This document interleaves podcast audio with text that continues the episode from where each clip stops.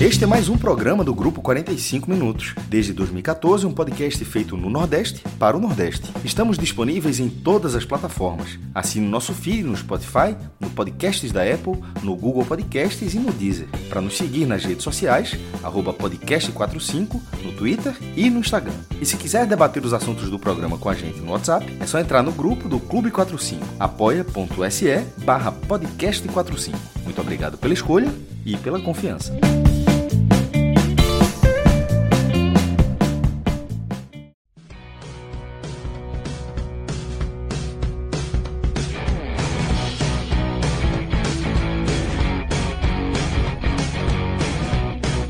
Fala galera ligada aqui nos canais do Grupo 45 Minutos, começando mais um telecast.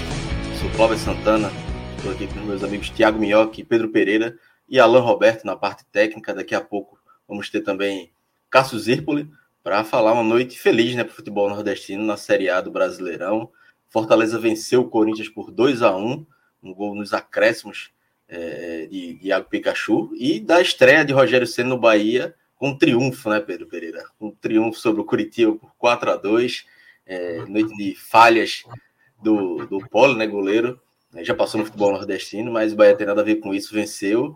Mas aí, Pedro, assim, antes da gente entrar na análise dos jogos, noite feliz, né? Tranquila. Assim, tranquila não, mas pelo menos com três pontos para todo mundo aí, tá. Tem muito que se aperrear hoje, não, né? Noite feliz, tranquila, e no caso do Bahia, de alívio, viu? Porque o jogo de hoje era muito importante o Bahia. A gente vai falar muito disso daqui para frente. Boa noite, galera. Minhoca, tudo certo, né? Noite feliz aí também, né? Pro, pro, Fortaleza. Uma vitória. Já vou, já, acho que a gente já pode até começar a, a análise do jogo, Minhoca. Eu, consegui, eu vi o jogo do, do Fortaleza, vi só uma parte do Bahia, mas o do Fortaleza, o Fortaleza jogou melhor que o Corinthians, dominou, gol anulado, pênalti perdido, é, faz o gol no final. Acho que assim, o 2 a 1 no final deu um, deu um drama maior do que, do que o desempenho do Fortaleza demonstrou nos 90 minutos, né? Pois é, Cláudio. Boa noite, boa noite, Pedro, a todo mundo. Cara, é, eu vou começar falando. Claro que eu vou abordar bem mais o Fortaleza aqui, mas até para explicar um pouco para a nossa audiência que às vezes não consegue compreender um jogo como esse, né? Como você falou, era um jogo onde o Fortaleza era melhor, era mais time, o Corinthians poupou muitos jogadores, não estava Fagner, Fausto Vera, não estava Renato Augusto, que é o principal jogador, né? Trouxe basicamente o Cássio, tinha ali o Yuri Alberto, que não é esse jogador todo, né? Muito dinheiro, mas para o que entrega no Corinthians, muito pouco. Mas tem uma coisa que eu respeito muito, cara, é o Corinthians, sabe? E não é nem pelo, pelo futebol jogado, não, entendeu? Porque se o Corinthians jogasse bem, eu falaria, não, o Corinthians joga bem, velho. O Corinthians é uma equipe que tem que respeitar, porque uma equipe que sabe se impor, joga bem dentro de casa, fora de casa, não. O Corinthians é um time horroroso, horroroso, e sabe-se lá. Como... É, cara, é, é, um, é um time que qualquer comentarista, analista de futebol, ele se queima. Ele se queima sempre. Porque se você for falar na Vera, né? Tirando totalmente a piada com o Fausto Vera do Corinthians, mas se você falar a verdade realmente sobre o Corinthians, o Corinthians é uma equipe que é para brigar mesmo contra o rebaixamento. Fraca, limitada, sabe? Até tem jogadores jovens aí que o Luxemburgo está dando oportunidade, que são jogadores interessantes. Mas a grande cena do Corinthians, e vocês acompanharam, né, o que o Corinthians passou contra o Estudiantes, foi mais de 30 finalizações, sabe-se lá como o Corinthians chegou na semifinal da Sul-Americana, é que se você der margem para o Corinthians, ele é quase como se fosse um fantasma. Ele vai te assombrar. Ele vai te assombrar. E o Fortaleza construiu essa vitória hoje, no desespero que foi, porque o Fortaleza não conseguiu levar com devida, não digo com a seriedade, eu acho que seriedade até teve do Fortaleza, mas não teve total é, medo, sabe assim? Quando eu digo medo é, cara, se a gente não jogar sério, a gente vai acabar deixando escapar esses pontos em casa. E teve momentos que poderia até ter perdido, né? Porque teve uma chance que o João Ricardo salvou já no segundo tempo, teve uma penalidade marcada que só não foi dada a penalidade porque o, o jogador do Corinthians estava impedido né, no, no, na jogada inicial. Então, a primeira coisa que eu falo é isso, Cláudio. Este jogo, que vai acontecer daqui a duas semanas em São Paulo, né, numa terça-feira, o jogo de ida pela Sul-Americana e o jogo da volta vai ser um Corinthians diferente, um sentimento diferente, mas que essa essência de quando você souber que o jogo tá para você, faça do melhor jogo gols. Se você ficar nessa de tipo, estamos melhores, estamos bem, uma bola que sobre, uma bola que escape, como foi o gol do Corinthians, na jogada de escanteio, e eu citei isso na transmissão lá da rádio que eu estava participando. Qual é o cuidado que o Fortaleza tem que ter para o jogo de hoje e que deve ter nesses jogos que vai ter contra o Corinthians pela Sul-Americana? Não permita tanta bola alçada na área. Então, cuidado com escanteios, cuidado com as faltas próximas à área, porque é uma equipe que, quando tem limitação, vai se, vai, é, se fazer valer pelo erro do adversário. Então, bola parada, acaba acontecendo muito isso, ou jogadas de saída de bola errada, né? E eu estava citando na rádio que alguns jogos do Fortaleza nessa Série A foi nessa mesma toada. O próprio jogo de ida contra o Corinthians. Fortaleza foi melhor do que o Corinthians, fez o gol no finalzinho e o que aconteceu? Uma falha do Fernando Miguel com o Pacheco acabou custando empate. O jogo contra o Goiás, Fortaleza era melhor que o Goiás, num vacilo do Tobias Figueiredo, gol contra, Fortaleza saiu derrotado. No jogo contra o Cuiabá, uma falha do João Ricardo, saída de bola errada, gol do Davidson. Então, esse tipo de jogo, quando você não consegue, no momento que você é melhor, fazer os gols, e aí, contra o time limitado, basta que esse time limitado consiga uma jogada que acabe dando certo, você acaba se comprometendo. E isso para o mata-mata pesa muito, viu? Pesa demais. Então, esse o Fortaleza tem que sair desse jogo comemorando o resultado, mas com um recado para esses dois duelos contra o Corinthians. Aliás, todo mundo Fortaleza acompanhou como foi a classificação do Corinthians contra o Estudiantes. Ele sabe que o Corinthians é limitado, mas é quase como se o Corinthians tivesse uma força quase inexplicável que sempre deixa o Corinthians vivo dentro do jogo. Sempre, sempre. E aí a história do Corinthians, por, eu digo por experiência própria, porque já perdi vários clássicos, eu estou sendo pelo São Paulo, o Corinthians fazendo gol na última bola, e é gol de Tupanzinho, é gol de Rogério de falta e tal. Então, várias situações dessa já aconteceram, e o Corinthians é, é esse, esse time que tem essa quase que essa sina, né? De ressurgir das cinzas. É impressionante como o Corinthians é essa equipe. Então, e aí vou ser mais sucinto agora para falar um pouco do Fortaleza. O que a gente viu hoje dentro de campo é o Fortaleza, quando ele tem a qualidade que tem, ele precisa ser letal na hora que ele tem que ser letal. Então, desde o começo do jogo, Cláudio, não foi uma, duas, três, foram várias oportunidades até sair o gol do Fortaleza, e aí mérito para o Marinho por ganhar a disputa de bola e soltar para o jogador, para quem está acompanhando aí pela imagem, para o Lucero, né, marcar o seu 19 gol na temporada, que estava muito bem, e aí o Fortaleza começou depois perder de novo chances. Teve uma que o próprio Lucero dominou, acho que até dava para ele dominar, mas como ele estava de costa, talvez ali ele não, não tinha como saber se o Cássio estava é, encostando ou não, mas daria para ele dominar. Tentou fazer de bicicleta, acabou furando. E aí na jogada seguinte, um escanteio bobo que o Fortaleza acaba cedendo. E eu tinha até comentado na rádio, eu falei, esse tipo de lancezinho é que você não pode permitir para o Corinthians. O cruzamento do escanteio veio, a bola acaba sobrando, o Pedro, né, jogador jovem do Corinthians, sozinho no segundo pau, ou seja, uma falha de marcação grosseira do Fortaleza que permitiu colocar o Corinthians dentro da partida. O Fortaleza, após o empate, continuou sendo melhor, mas não sendo eficaz, e aí o primeira, a primeira polêmica, né, digamos assim, no jogo. Aliás, a única polêmica, eu acho, maior durante a partida. Um lançamento espetacular do Caio, logo após o gol do empate, um, gol, um lançamento, assim, milimétrico, para o Marinho dominar a bola e fazer um belíssimo gol. Só que ele não estava impedido, né? E o VAR chamou a arbitragem para verificar. Vamos lá. Pela regra que foi estabelecida em 2020, ou seja, tem três anos, e aí eu não sei como é que isso é interpretado, lances que vão na parte de cima do ombro, ou seja, naquela essa parte aqui da manga, né? Que essa é a parte mais como se fosse aquela camisa lá da, dos times africanos, né? Que é aquela manga mais alta, né? Se bater ali na altura da axila, não é mão, né?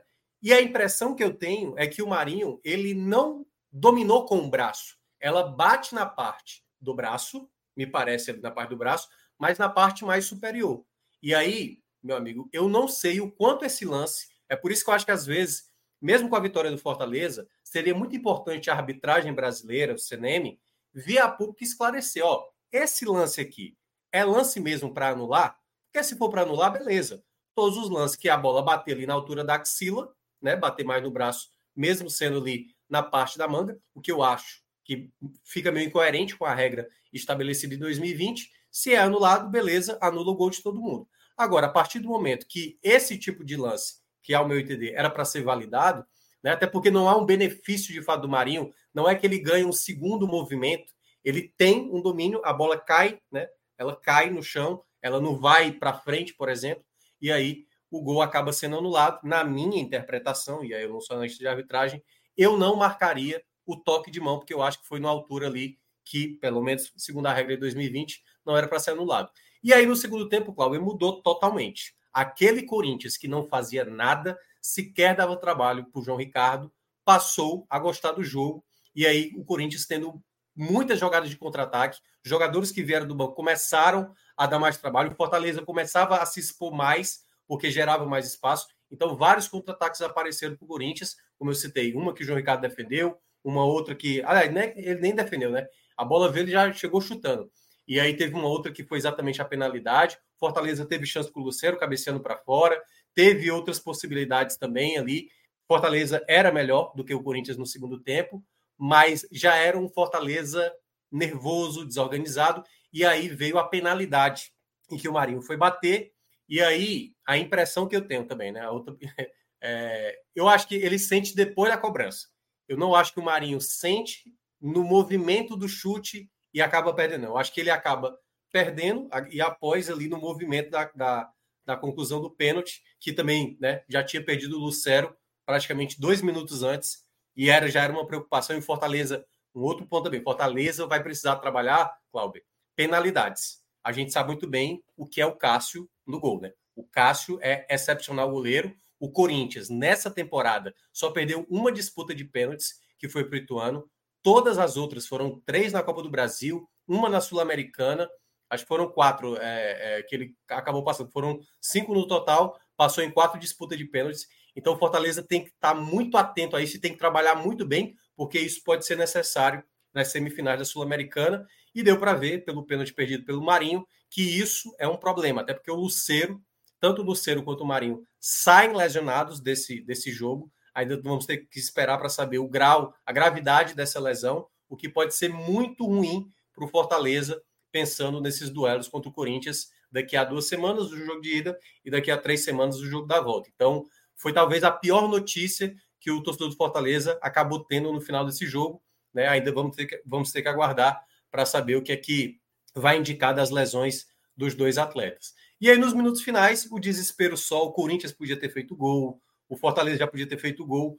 E aí vem uma jogada do lado esquerdo. Não foi um cruzamento excepcional do Escobar, foi até um cruzamento muito alto. E aí, nessa caída, mérito demais para o Pikachu, que ao dominar já limpa a marcação, a bola meio que acaba resvalando ali, sobra para ele, e com a perna que não é a boa, né? A canhota dele acaba chutando. O Cássio, né? Acaba dando um, uma falha ali, né? Que a, a bola foi até em cima dele. Mas assim, o gol sai da maneira que Fortaleza meio que se acostumou também nessa temporada, né? Vários gols em reta final de jogo. E essa vitória, e aí para encerrar minha parte, Cláudio, é, era uma vitória que eu considerava assim de suma importância. Claro que o jogo da Sul-Americana ela é importante, mas por que, que esse jogo ele era também determinante? Primeiro, porque o Corinthians não trouxe as principais peças para cá nesse duelo. Saber que o, o Corinthians, e olha que mesmo assim, mesmo com essa derrota, isso dá uma certa moral para o Corinthians entender. Olha, a gente foi com vários desfalques e a gente quase conseguiu pontuar jogando fora de casa. Esse tipo de recado, isso acaba dando mais otimismo para o próprio Corinthians para o duelo da Sul-Americana. O outro ponto é, o Fortaleza ele precisa ter noção muitas vezes de que um adversário mais frágil, muitas vezes não está totalmente morto durante o jogo. Eu citei isso aqui no jogo do América Mineiro. É, muita gente até achou que eu estava exagerando, mas é porque muitas vezes, e o jogo do Curitiba ficou muito claro isso, o jogo ele pode escapar a qualquer momento. O jogo pode escapar a qualquer momento, desde que você não fique atento ao jogo. E o Fortaleza, muitas vezes, ele não consegue tranquilizar ou muitas vezes sair de campo sem ser vazado. O jogo do Fluminense, Fortaleza até jogou mais do que jogou hoje contra o Corinthians. Jogou muito mais. Só que o Fortaleza não foi competente e tomou um gol no final, exatamente por esse castigo que acabou acontecendo. Então, na, na soma geral, Fortaleza chega a 35 pontos, mantém ali a oitava colocação, ainda está numa disputa muito elevada com o pessoal da parte de cima, mas essa vitória era muito importante para esse momento, né? Fortaleza, que tinha perdido o Fluminense, esse jogo em casa era um momento primordial para ter aquele resultado, para você, no mínimo, deixar encaminhado uma segunda possibilidade, porque, obviamente, você não tem a garantia de que vai ser campeão da Sul-Americana e caso não seja, você tem que ter ainda um foco muito estabelecido na Série A para tentar buscar a terceira Libertadores seguida. O Diego, Diego Gomes Marques comentou aqui para você, Minhoca, dizendo que a Marta Negreiro falou com o Marinho na saída do jogo, ela afirmou não ser nada sério, cãibras parece, mas que o Luceiro é, preocupa mais, né? Então fica esse, esse problema Aliás, aí pro... Só um detalhe, né? Além dos dois, ainda teve o Tite também, o zagueiro, que também estava reclamando de dores. Foram três jogadores que sentiram dores ali. E aí vamos aguardar para saber, porque de fato, assim, perder três titulares nesse momento pode ser uma situação muito delicada, principalmente o seu principal jogador, né, o artilheiro da equipe, que no caso é o Luceiro, seriam baixas importantes, mas vamos ter que aguardar, né? O bom para o Fortaleza é porque tem bom, bom intervalo é, entre os jogos, né? Só vai jogar na outra quarta-feira contra o São Paulo e depois passa uma semana joga na terça-feira contra o Corinthians no dia 26. Cássio chegou aqui, mas antes de chamar ele, antes de chamar Cássio, Minhoca, eu queria ter mais, mais uma dúvida contigo, né? Você falou dessa questão da do, do, que o Fortaleza voltou mal para o segundo tempo é, e o nervosismo foi batendo, inclusive essa questão de chance, né? Até no último lance, basicamente no último lance do jogo, já estava 2 a 1 um, o Corinthians teve um escanteio, uma bola parada, nenhum controle, o Fortaleza conseguiu ter ali dos últimos minutos, né? Mas aí, na tua opinião, tu acha que esse, essa falta de controle do Fortaleza, no empate até depois do 2 a 1 se deve muito mais esse, esse nervosismo ou o time desorganizou em campo é, em alguns momentos, principalmente nesse segundo tempo? houve um momento. Aliás, tem uma coisa que é, é quase característica do Voivoda, sim, que é, digamos, é um dos defeitos do Voivoda. O Voivoda não é um treinador de se preocupar muitas vezes de deixar a defesa esguarnecida. Tanto é que quando ele faz a última troca, quando o Tite acaba saindo, ele poderia, por exemplo, colocar um zagueiro ou colocar um outro jogador, mas ele fez a mesma troca que ele fez contra o Libertar no jogo das oitavas de final. Ele colocou o Bruno Pacheco para ser zagueiro e colocou o Escobar para ser esse jogador pela esquerda, quase como se fosse um ala, já não era nem lateral esquerdo na prática. Mas eu vejo que nessa maneira que o Voivoda às vezes vai para frente, é o risco que se toma. Esse, esse tipo de situação muitas vezes acontece quando o Fortaleza está necessitado do resultado.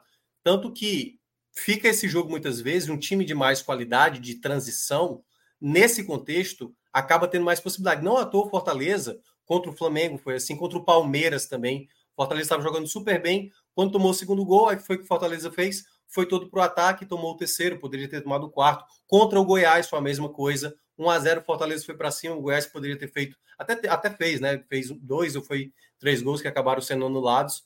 Mas às vezes acontece isso. É, digamos, uma é uma brecha dessa maneira de jogar do Voivoda. Ele vai para cima e para ficar até mais claro, a semifinal contra o Atlético Mineiro em 2021, na Copa do Brasil, foi a, a, o melhor exemplo. Toda vez que o Fortaleza tomava um gol, ele ia para cima, tomava, tomava outro. Ia para cima, tomava o terceiro. Ia para cima, tomou quatro. Então, às vezes o Voivoda ele acaba indo demais para frente. Mas se tem algo que não dá para reclamar, é que é um, um time que está contente com o resultado. Não, vai para cima, mas se expõe muito e com isso acaba às vezes gerando esses riscos que acaba comprometendo. E isso vai ter que ser bem trabalhado, principalmente quando enfrentar um cenário né, na Sul-Americana, que isso possa acontecer para, enfim, tentar diminuir esse risco de tomar um gol. Cássio, eu vou puxar pelo mesmo gancho que eu, que eu perguntei para a Minhoca, né? É, foi o Fortaleza, acho que jogou melhor do que o Corinthians, o Corinthians com, com alguns, poupou alguns jogadores, né? Mas a vitória foi mais dramática do que o desempenho do, do que o Fortaleza teve pedia, né? Assim, apesar dessa queda de rendimento no segundo tempo, como Minhoca bem pontuou, ainda assim o Fortaleza foi superior e, e, a vitória em si era mais justa, né? Fala, Cláudio, Minhoca, Pedro, a galera que está aqui na, na live, a turma do podcast vai ouvir depois. É, primeiro a noite aí com duas vitórias do Nordeste, né? já tinha. É, é teve poucas vezes aconteceu isso nessa Série A e hoje resultados bem expressivos nas duas situações aqui, a do Bahia e esse do Fortaleza, que é, é, foi uma grande prévia para os dois lados. Né? Pro, mesmo o Corinthians perdendo, acho que o Corinthians, como o Minhoca falou, eu acho que é, o Corinthians também saiu, saiu insatisfeito pelo brasileiro, mas não pelo seu desempenho. Mas no caso do Fortaleza, de ter, de ter tido o volume de jogo que ele teve, eu acho que isso foi um ganho muito positivo, assim, porque o scout é, é inegável. Você já, já, já trouxe, Minhoca, o, o scout, só para. Não, não, pode falar, pode só, falar. É, é, mas é só para ilustrar mesmo, assim finalizações entre certas erradas, 23 a 6, isso no jogo todo.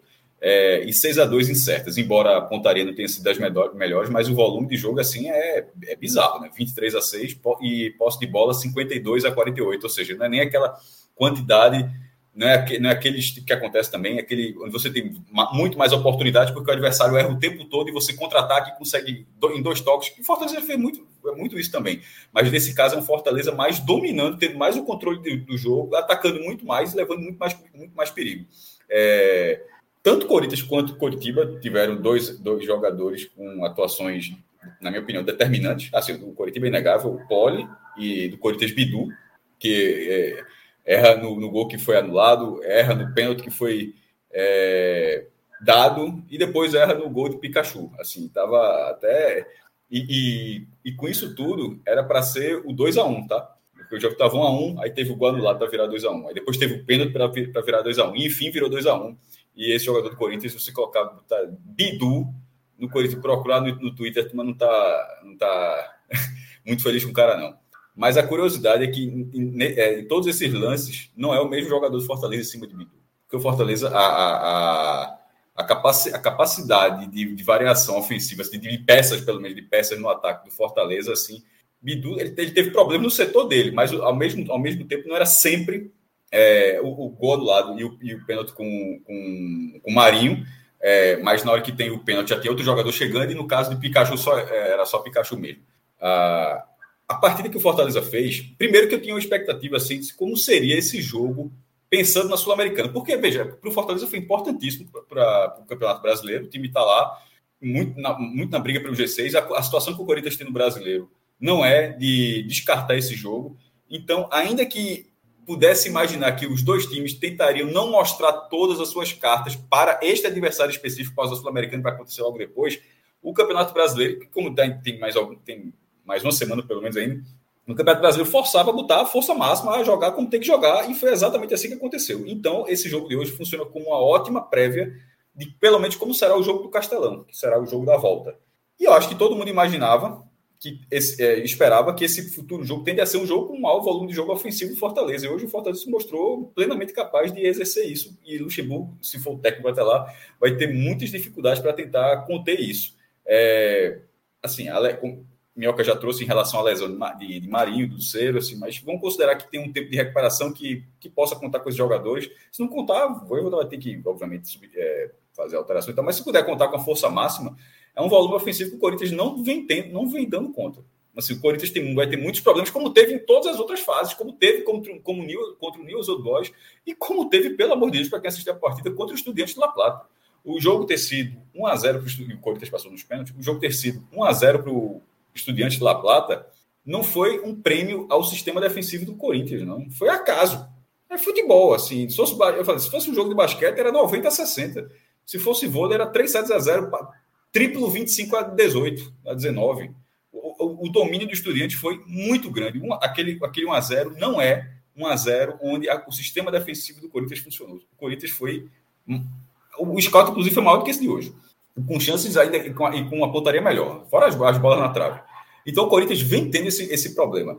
Assim como faltou ao estudante um pouco mais de precisão, acertou muito a trave, Cássio fez, é, fez muito, é, boas defesas naquele jogo lá em La Plata. Ao Fortaleza também faltou precisão. Mas nos dois casos, o Corinthians não consegue conter o modelo, não conseguiu conter o modelo, não, desculpa, o volume de jogo. Nesse, é, então, o Fortaleza tem poucos ajustes poucos ajustes para fazer no time para ter uma partida muito sólida na volta. O jogo de ida é uma incógnita, porque, obviamente, jogar no estado do Corinthians é dificuldade, mesmo que o Corinthians tecnicamente esteja com alguns problemas agora, mas seria, será um jogo difícil, tende a ser um jogo difícil toda forma para Fortaleza. Mas é, o Fortaleza mostrou, eu já tinha achado isso, acho que é, sem ficar em cima do muro, que o Fortaleza hoje é um time tecnicamente e taticamente melhor do que o Corinthians.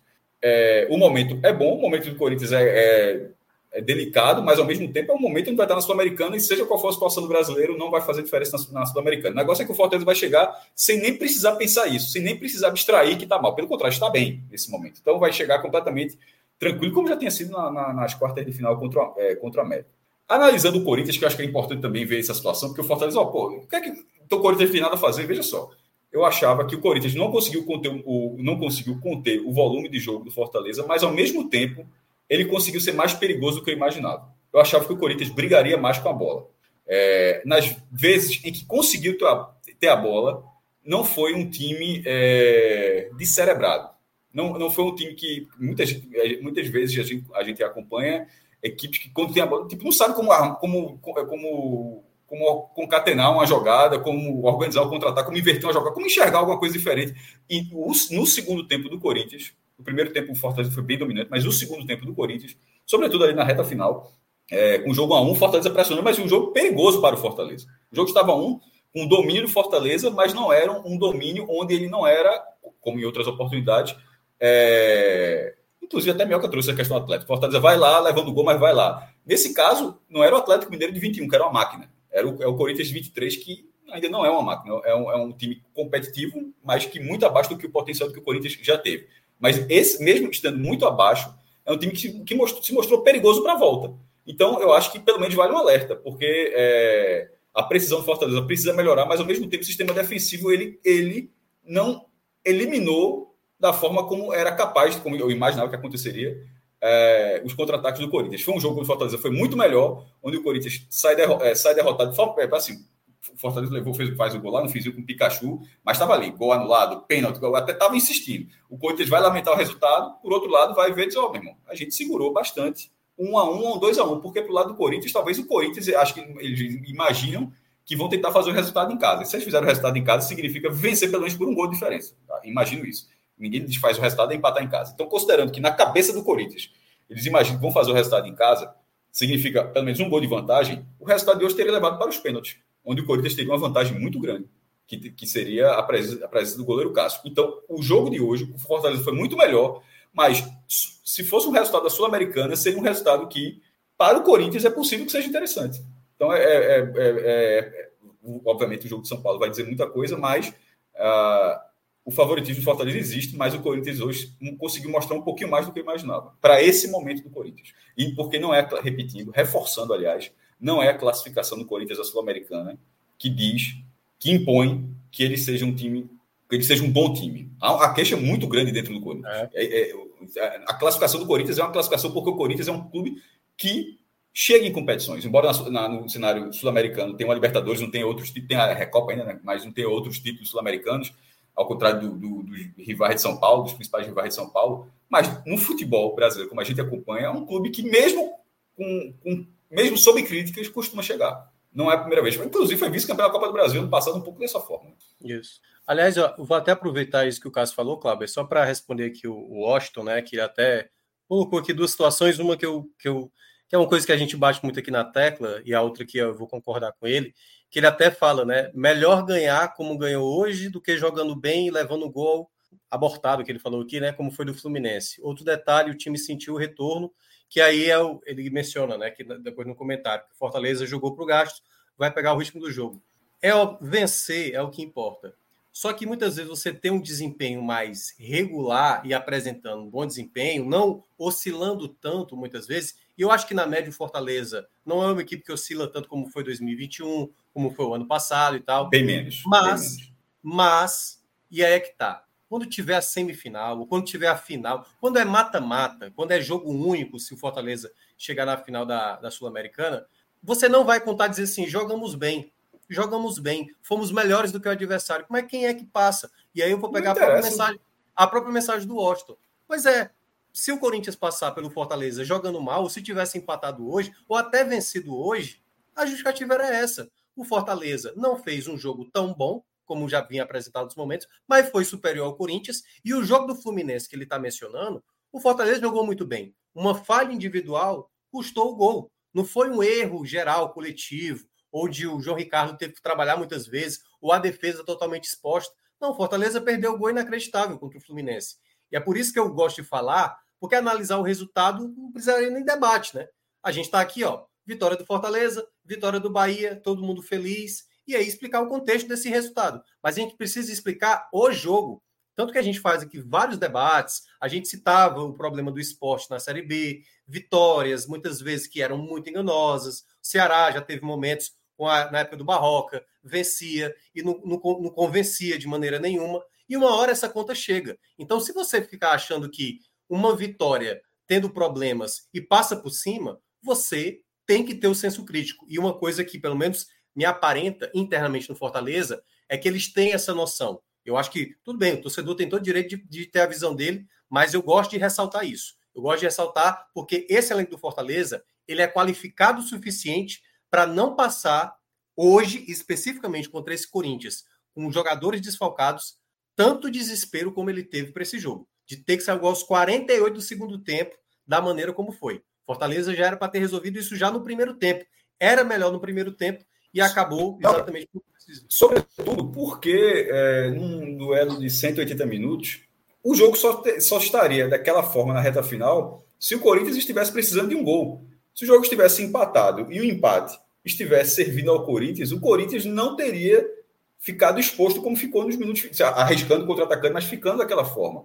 É, o Fortaleza a, a, a, chega ao 2 a 1 também num jogo que naquele momento parecia, era, era mais aberto. Mas aquela situação pode não ser a situação do jogo. Então é preciso entender Sim. que naquele momento, aquele jogo que foi 1 a 1 na dificuldade, de repente aquela dificuldade poderia estar num cenário de 180 minutos a favor do Corinthians. Então, é, você não, não, não, não precisa replicar, o deu 2x1, então vai ganhar 2x1 na volta. Agora, assim, na forma como foi o jogo todo, de você, ao longo de 90 minutos, você, você ter sido melhor, inclusive até para a imprensa de São Paulo, né, a, a transmissão do Premier, para dizer, na análise aqui do Nordeste, análise do Ceará, análise do Recife, enfim, é, inclusive dos próprios corintianos, assim, houve um time melhor em campo e foi o que se foi, foi aquele que as pessoas imaginavam, apenas a que, a, a, a que acompanha essa competição, o Brasileirão, que seria o melhor em campo. Não é que o Fortaleza foi melhor em campo num, num, dia onde nada deu certo para o Corinthians e tudo deu certo para o Fortaleza. Não, o Fortaleza foi melhor em campo porque hoje é. se esperava que o Fortaleza fosse melhor do que o Corinthians em campo. Isso. Até porque, até se a gente for imaginar o time titular também, isso aí já é um pouco esperado, né? Mas volto a falar, o Corinthians chegou onde chegou numa semifinal de Copa do Brasil, numa semifinal de Sul-Americana, sem apresentar um futebol bom. Ele era para ter caído para o Remo, podia ter caído para o América Mineiro, podia ter caído para o Atlético Mineiro, esses três na Copa do Brasil, e ele passou dos três. Ele podia ter caído para o News Old Boys, ele passou. Ele podia ter caído para o Estudiantes, e merecia ter caído para o Estudiantes, mas ele passou. Se uma equipe que tem esse perfil de não jogar bem, de ser uma das piores hoje no Campeonato Brasileiro, falando, e mesmo assim está passando, a primeira coisa que você tem que estar tá é atento. Porque se você permite uma situação como essa, a primeira chegada do Corinthians foi gol do Corinthians. No, se você olha o lance, tá o jogador livre, tá livre o jogador do Corinthians só para empurrar aquela bola para dentro. Agora, se você tiver a devida atenção com o jogo, você diminuir o risco que você acaba colocando, grande chance não é que vai te dar garantia que você vai passar ou não, mas ao, daquilo que você é capaz, tente colocar o máximo possível, porque aí beleza. Se o Cássio for o melhor do jogo, aí mérito do Corinthians, por ter um goleiro da qualidade do Cássio. Agora. E é um goleiro que pode ser o melhor do jogo, tá? Exatamente. E é, e é um goleiro que, se for o melhor do jogo, você vai dizer, porra, como é que a coisa. Não. É um, é um cara é um Cássio, que tem exatamente. plena capacidade de ser o melhor em campo e de, numa noite que não deve, que, que caso as coisas não deem certo para o Corinthians, que Cássio pode. Isso aconteceu pra cacete já, né? Que, e Cássio pode ser essa figura. Então, é um jogo duro, é um, é um, é um, é um jogo, para mim, como um favorito. Um, um, confronto, melhor dizendo. Um confronto com favorito. Mas que, que, é, que os ajustes ali estão ali se mostrando necessários, esses ajustes existem sim. Essa, essa mística do Corinthians é pesada, né? Como vocês falaram aí, é é um peso que, se o Fortaleza, obviamente, é um outro contexto de jogo. É, ainda vai pesar demais, né? ainda vai tá, pesar muito. É, é, é jogo de mata-mata é contexto diferente, mas se o Fortaleza tiver a chance de atropelar, tem que atropelar, no, porque no, qualquer vacilo pode ser fatal, é. porque tem um Castro do outro lado, se levar para os pênaltis. É, mas ele jogou para isso, tá? Ele jogou para isso, mas a conclusão não esteve numa noite para isso.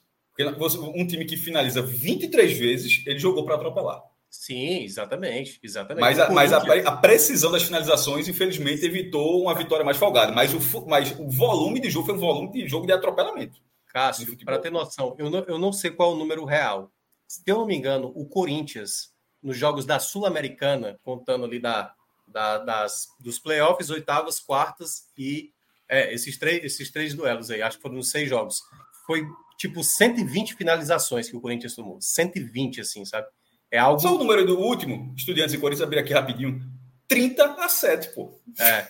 30, me... certas e erradas. E, e, e, se for só as certas, 12 a 1. E é preciso destacar que desse 12 a 1, bola na trave não é finalização certa. Então, assim, se você levar a finalização com é porque para o scout é, a bola tem que ser da trave para dentro da trave. Aqui trave é, pro... é. É, então, desse 12 a 1, não tem as três bolas na trave do estudiante, mas é um, obviamente é um lance de perigo. Então, são 15 chutes ali que, que é, com iminência grande de gol.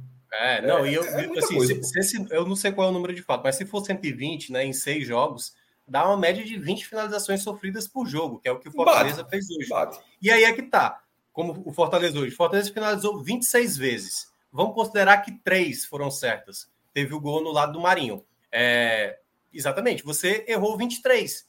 Então você precisa. Incluindo o pênalti.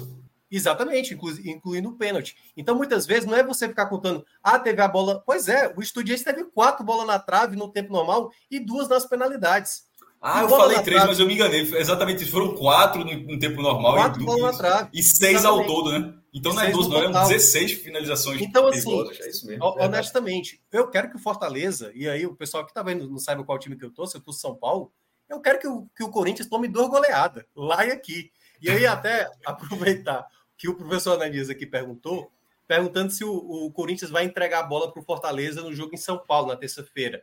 Esse é o tipo de coisa. Eu falei isso lá no primeiro duelo, no empate em 1 a 1 no jogo do turno, que eu falei: o Fortaleza não pode achar que o jogo está tranquilo por ter a bola, porque é tudo que o Corinthians quer. O Corinthians fez isso com São Paulo na semifinal da Copa do Brasil, quase conseguiu a, o, o, resultado, né? Porque ele conseguiu vencer. Aliás, ele até conseguiu o resultado, ele venceu por 1 a 0 o São Paulo. Ele deixou o São Paulo com a bola, tal qual o Fortaleza teve no primeiro jogo, ficou com a bola. E aí, muitas vezes, estar com a bola não é que o jogo está para você. Se você está com a bola, beleza, você está com a bola.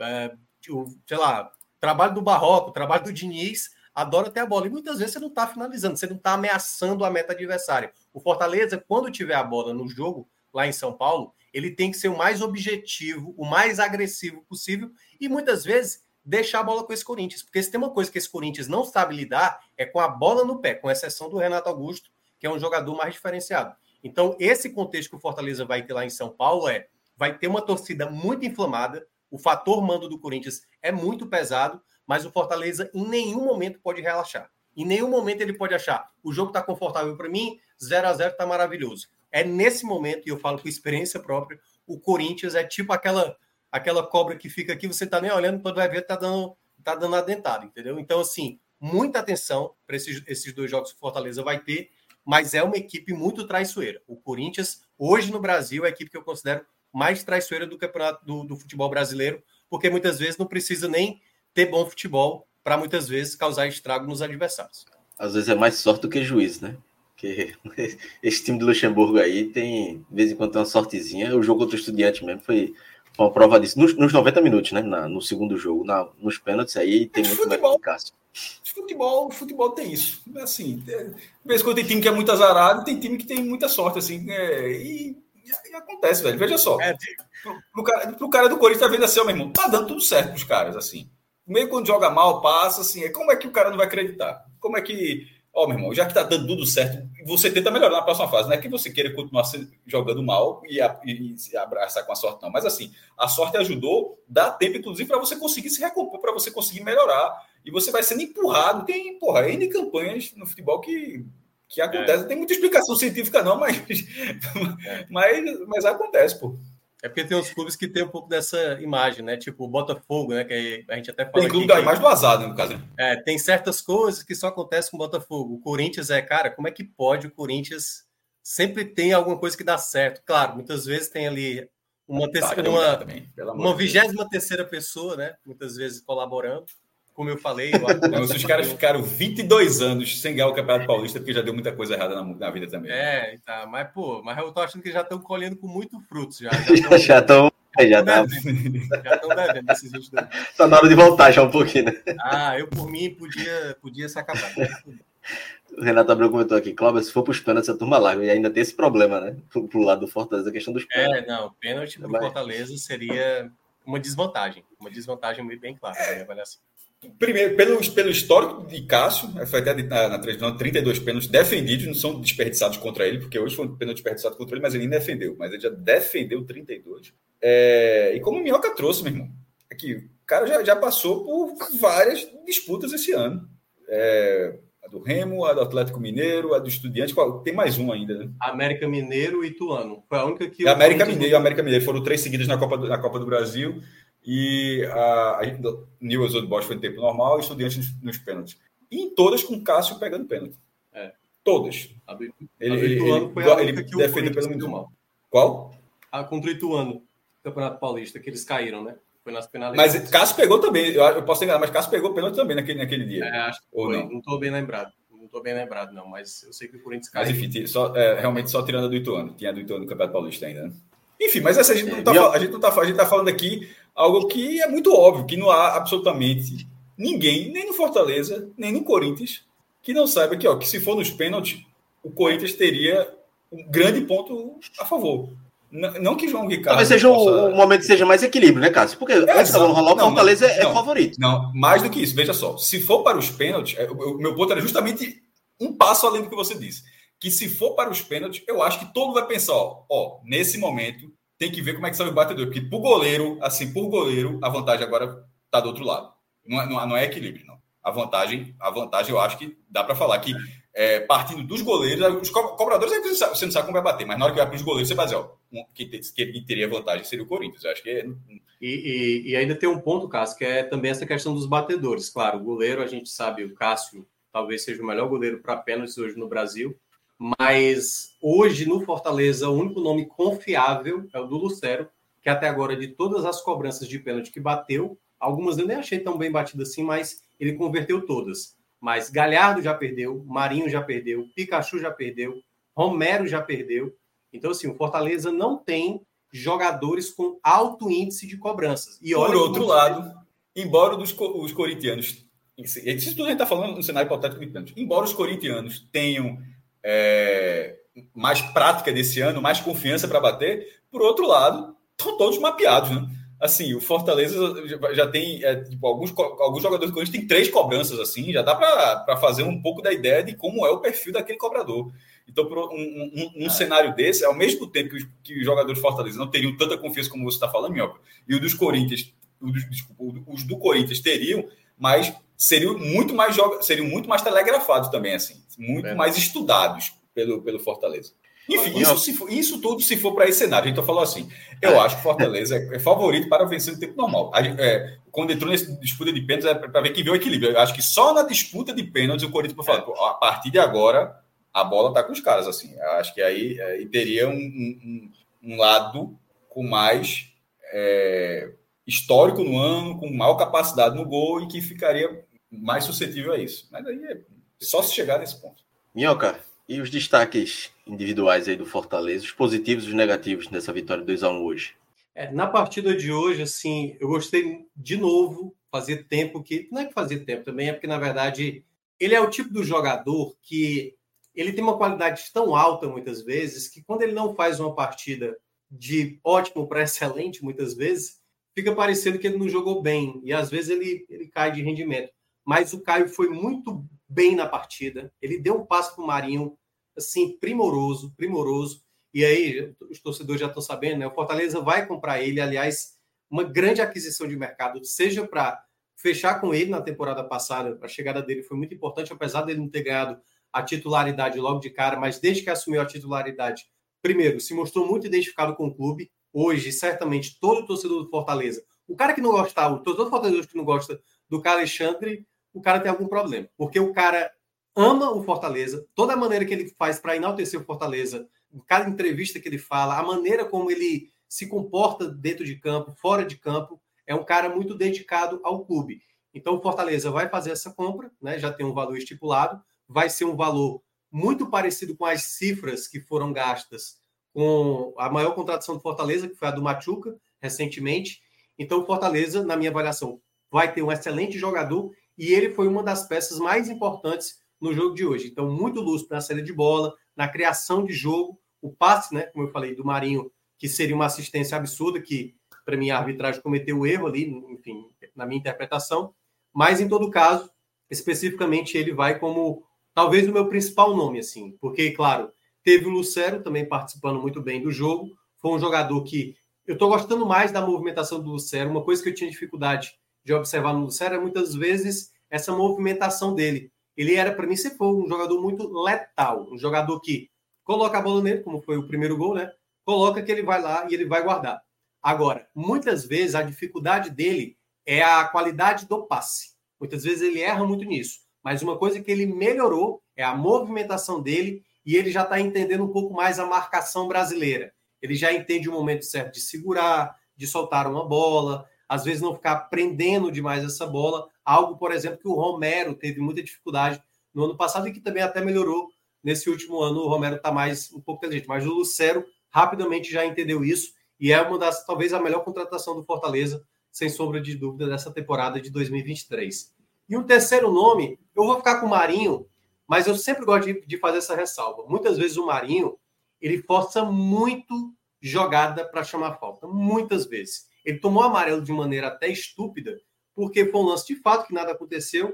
Ele forçou uma queda, ele poderia ter aberto uma jogada pelo lado direito, estava tranquila essa jogada para acontecer, e aí ele decidiu cair no chão, e aí bateu no chão com raiva.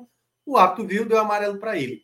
Isso, para um jogo é, mais nervoso, isso pode pesar, sabe? Essa coisa de não querer dar continuidade. Tanto que ele cava a penalidade, ele rouba a bola que faz o primeiro gol, ele poderia ter feito o gol de pênalti. Então, o Marinho cada vez mais se mostra um jogador importante que se imaginava, né, pela contratação que acabou vindo, mas ele precisa ter um pouquinho mais, às vezes, de, de foco mesmo de continuar na jogada. Muitas vezes ele quer forçar a barra, hoje foi bem menos, mas muitas vezes é, cobrar dele mesmo essa seriedade de dar continuidade à jogada do que muitas vezes querer cavar uma falta, que muitas vezes na prática acaba não sendo tão efetivo, principalmente quando é uma falta no meio de campo, que não tem muito perigo. Então, eu acho que o Marinho tem que ter um pouco mais de atenção, mas ele foi também peça determinante para o resultado, principalmente quando o Fortaleza esteve melhor na partida no primeiro tempo.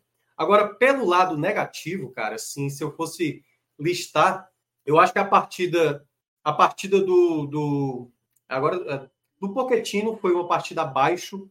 Eu acho que ele errou muitas jogadas, teve tomada de decisão, uma logo no primeiro tempo que ele pegou a bola na direita, tentou bater sem ângulo ali contra o Casco, é um goleiro muito alto, poderia ter levantado a bola na área. Guilherme fez uma partida abaixo, e aí é um ponto importante para não gerar de novo o mesmo problema que aconteceu há né, um mês atrás, um pouco mais de um mês atrás. O Guilherme, como eu falei, o Guilherme estava em boa fase, mas o Guilherme ele vai ser um jogador que vai errar. E eu acho que há uma grande oportunidade para o Machuca ganhar essa titularidade de novo. Entre Machuca e, e Guilherme, eu não tenho dúvida que o Machuca é mais jogador. Só que o Machuca vai de novo ter que ganhar essa confiança. Essa pausa, eu acho que para o Guilherme foi a mais danosa, porque o Guilherme via num ritmo muito bom de leitura, de intensidade, de questão tática, mas hoje deu para ver que o Guilherme é um jogador limitado. Ele não vai entregar muitas vezes um jogo que requer. É um jogador muito comprometido, isso eu não tenho dúvida, mas o Guilherme, ao lado do Pochettino, para mim, foi o lado negativo eu não consigo listar um terceiro com tanta facilidade, não, sabe? Assim, tá, um jogador que foi. O Brits, talvez, assim, deu o pênalti que ele cometeu, seria um pênalti bem estúpido da parte dele, assim, né? Foi uma chegada bem desnecessária. E, a, e eu tô achando que o Brits, nos últimos jogos, ele anda perdendo um pouco o time da jogada. O time da jogada. Mas ele fica ali só como alerta, não você colocar ele num, num pódio totalmente negativo, não. Cássio Minhoca, mais alguma coisa para adicionar sobre o jogo do Fortaleza? Eu ia falar o que o Marcos acabou de comentar. Saiu a matéria do Marcel Riso falando que pode ter mudança do local da final da Sul-Americana. Pr primeiro de tudo, um grande absurdo, né? Como é que a Comembol já tem um local definido e esse local, nesse exato momento, a gente está aqui numa quinta-feira, 14 de setembro, essa final não está martelada, não está garantida pela entidade. Veja só, é absurdo, mas ao mesmo tempo é, é quase um padrão, tá? Ano passado. Porque, não, ano passado, a final, se não me engano, seria em Brasília. Brasília e, não aconteceu as eleições. E, e as da Libertadores, pô, que desde 18 que muda. É, em 18, obviamente, seria no estado River, no River Plate. Seria na volta, seria no River Plate, aí acabou sendo em. É, no Bernabéu. Aí em 2019 seria em Santiago do Chile, que seria a primeira, a primeira final única da história da Libertadores, seria em Santiago do Chile. Aí foi em primeiro, 18 foi bater Santiago Bernabéu, jogo de volta, que acabou virando um jogo único, né? Porque o primeiro tinha sido empate e não havia gol qualificado. Ficou cara de jogo único. É, aí 19 era no, no Estado Nacional de Santiago do Chile, que venceu né, a eleição para receber a primeira final, e foi em Lima, no Peru.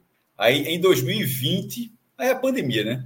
É, não sei se exatamente se teve mudança, acho que se era no Maracanã, já ficou sendo Maracanã. Não, acho que já era lá. Acho que já é, era mas lá. a pandemia acabou não fazendo diferença. Aí vai para 2021 com o cenário onde era melhor ter mudado por causa da falta de, de acesso dos torcedores do Flamengo, Atlético Paranaense, 21 não, desculpa, 22.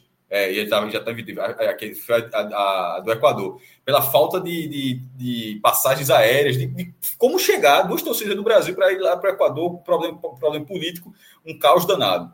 É, a, de, a de uh, será que mudou a de Montevidéu?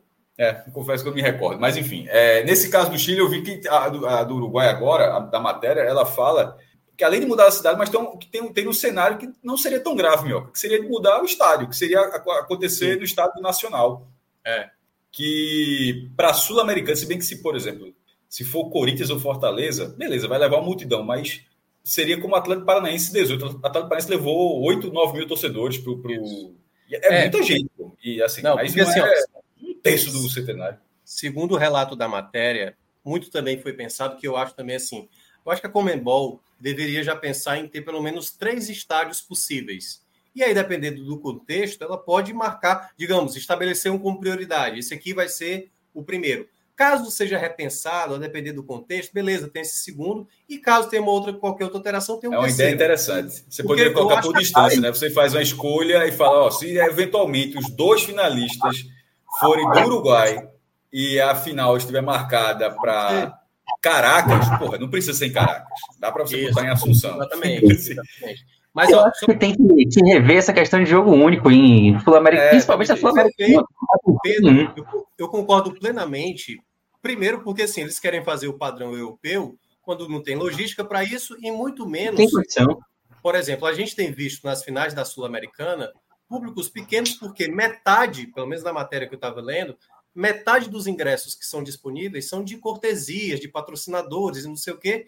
E muita gente não vai levar metade do estádio só com o pessoal da cortesia. Não vai, não tem, não tem como. E segundo, viagens caras, porque assim, o torcedor do Fortaleza, que até já deve ter se programado, e eu acho que já deve ter gente que até já comprou, né? O cara mais empolgado, o cara, não, já vou garantir. Eu aqui no chat tá, tá dizendo que comprou. Com certeza.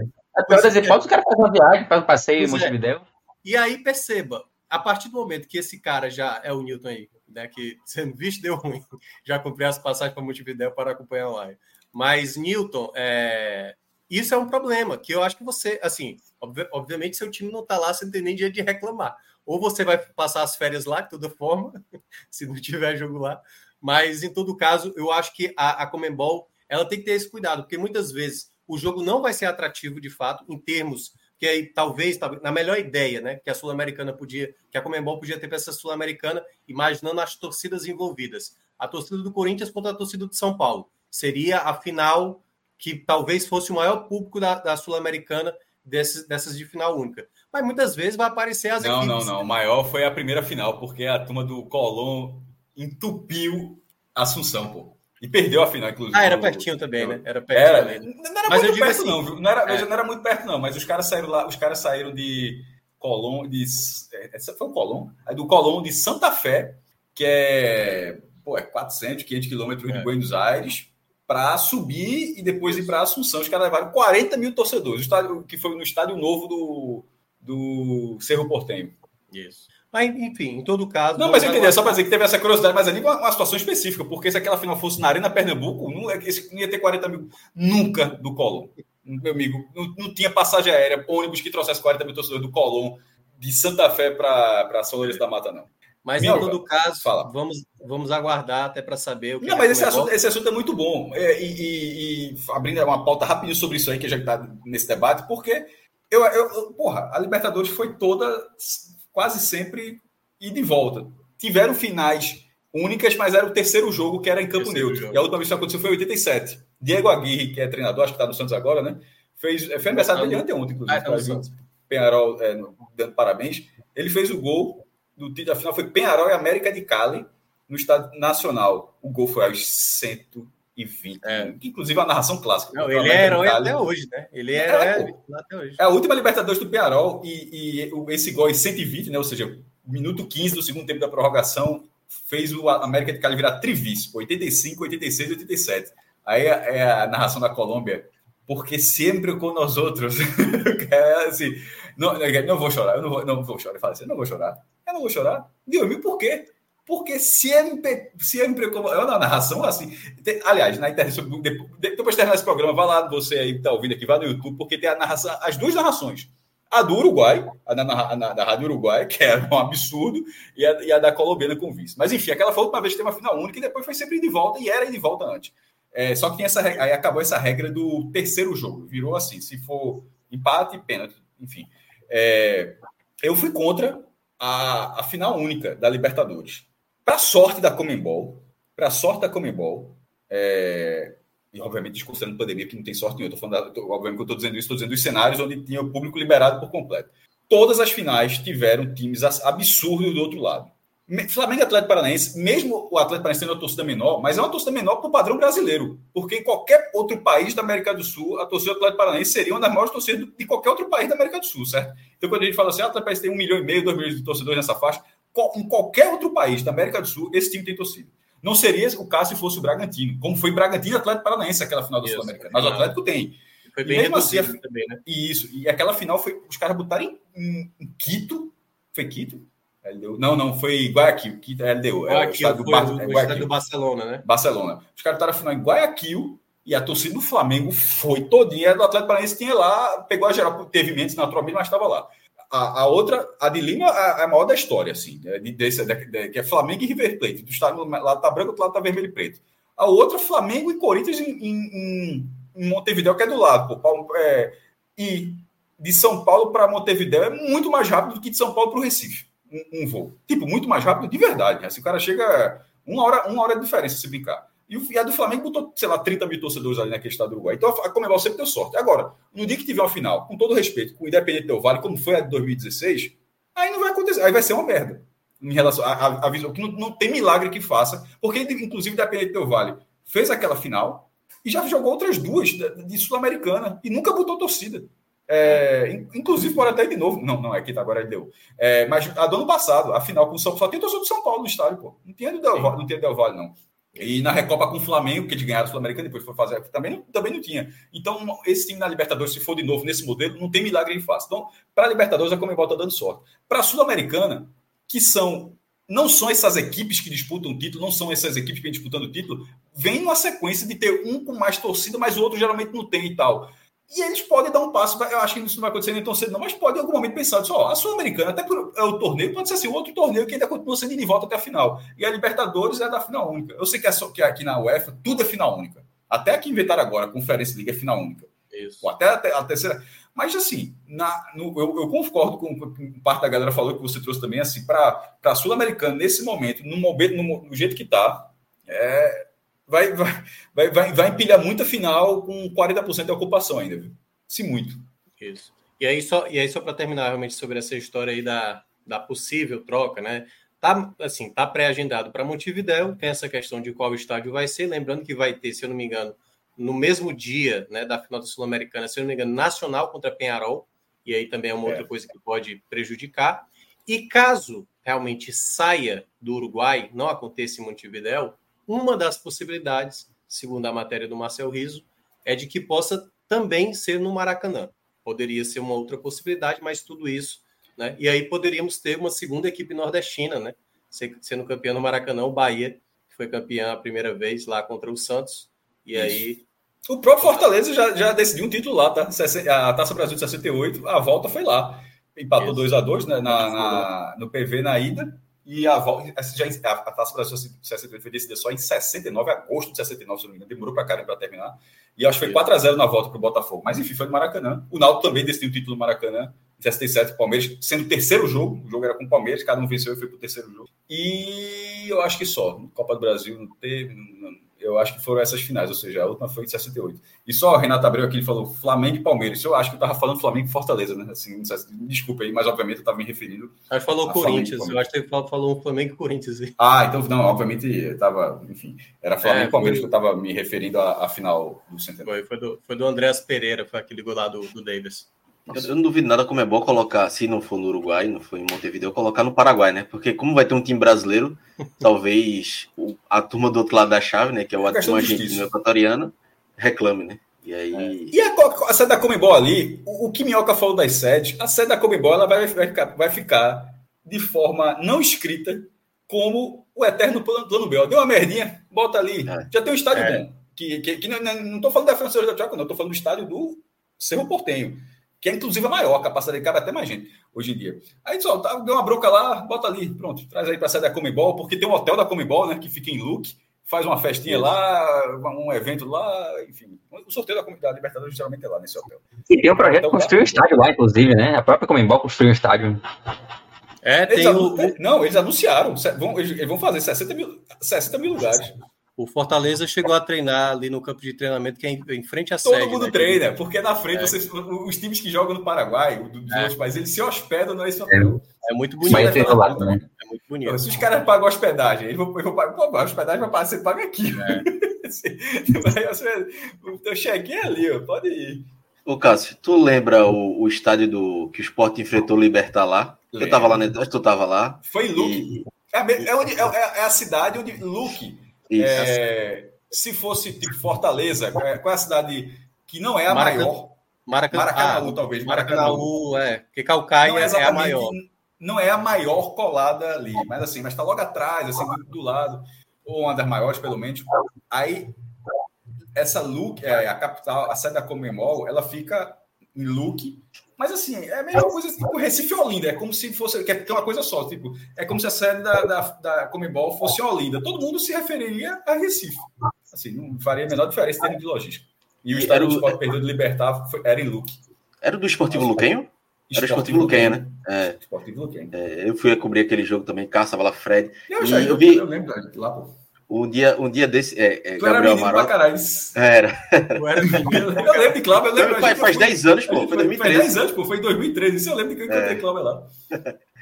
E aí eu tava vendo o, o, Instagram do Gabriel Amaral, ele foi lá, né, no jogo do Fluminense, e ele tava lá mostrando uh, uh, os estádios lá. E o Libertar agora tem um estádiozinho pequeno, mas moderno. Não, mas já tinha. Já, não, tinha. já tinha. Mas não era daquele jeito, não, né? Não, é porque não cabia 15 mil lugares. Foi que o esporte.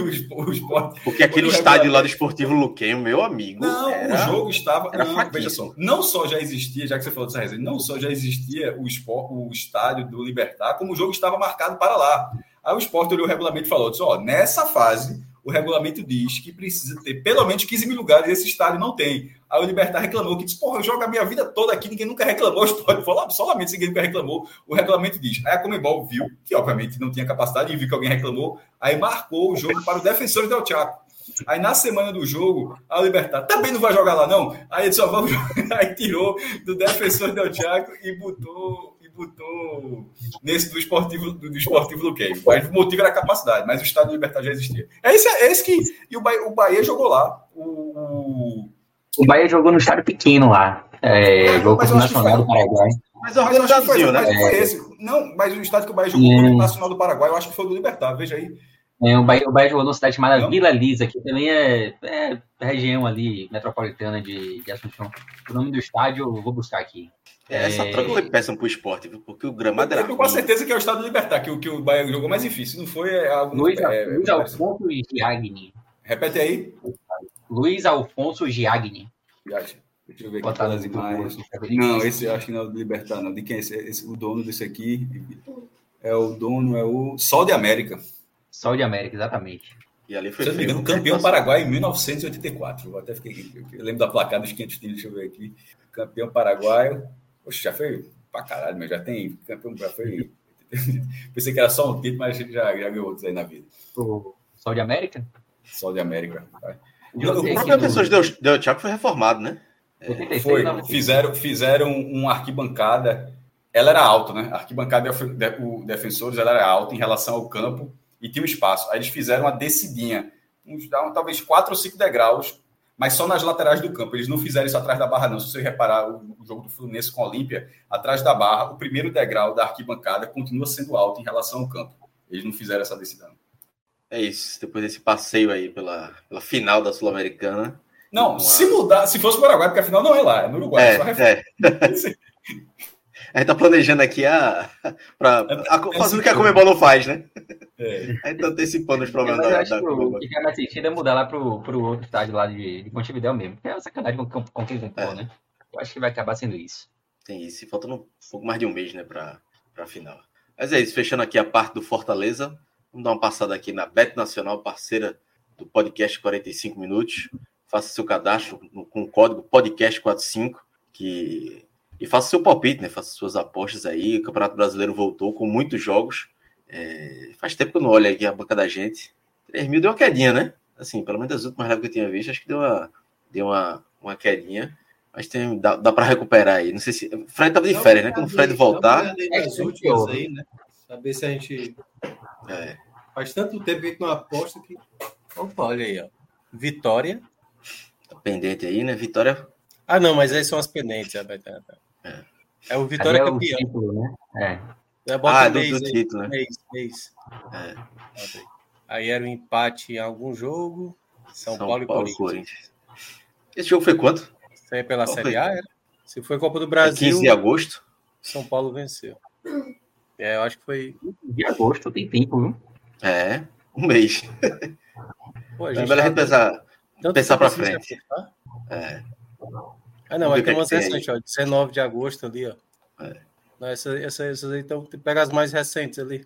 Vou colocar mais para baixo aí. Não, não, não ali mesmo, lá em, mês. Ó, mais embaixo.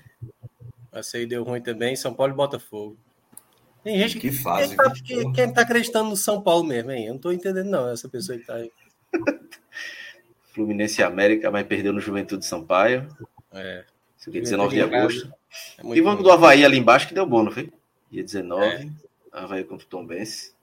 A gente, ganhou, a gente ganhou um dia desses no Campeonato Argentino. Pois é.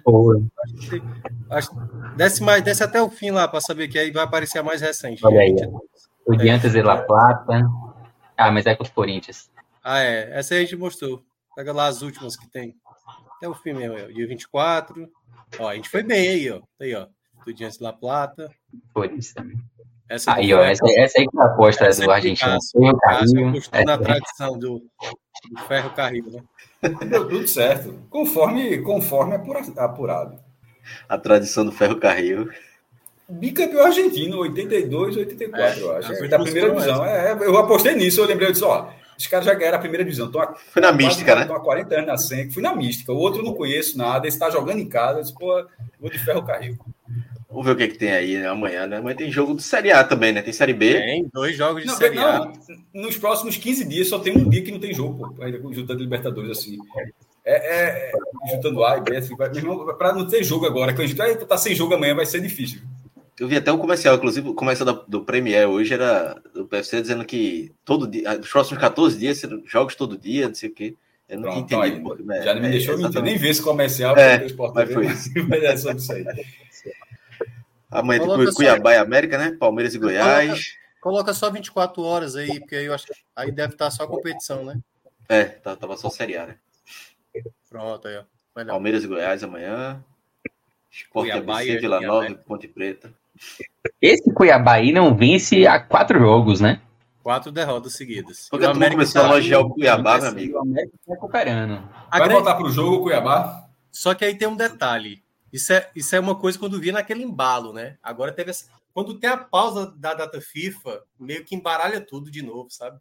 Essa coisa do favoritismo. Eu tô achando que vai dar empate. Veja só, o América tá pagando quase quatro. Eu tô achando que tá alto, assim, sabe? Bora botar 25. No América? Que aí volta quase 100, né? É. Vai aqui, né?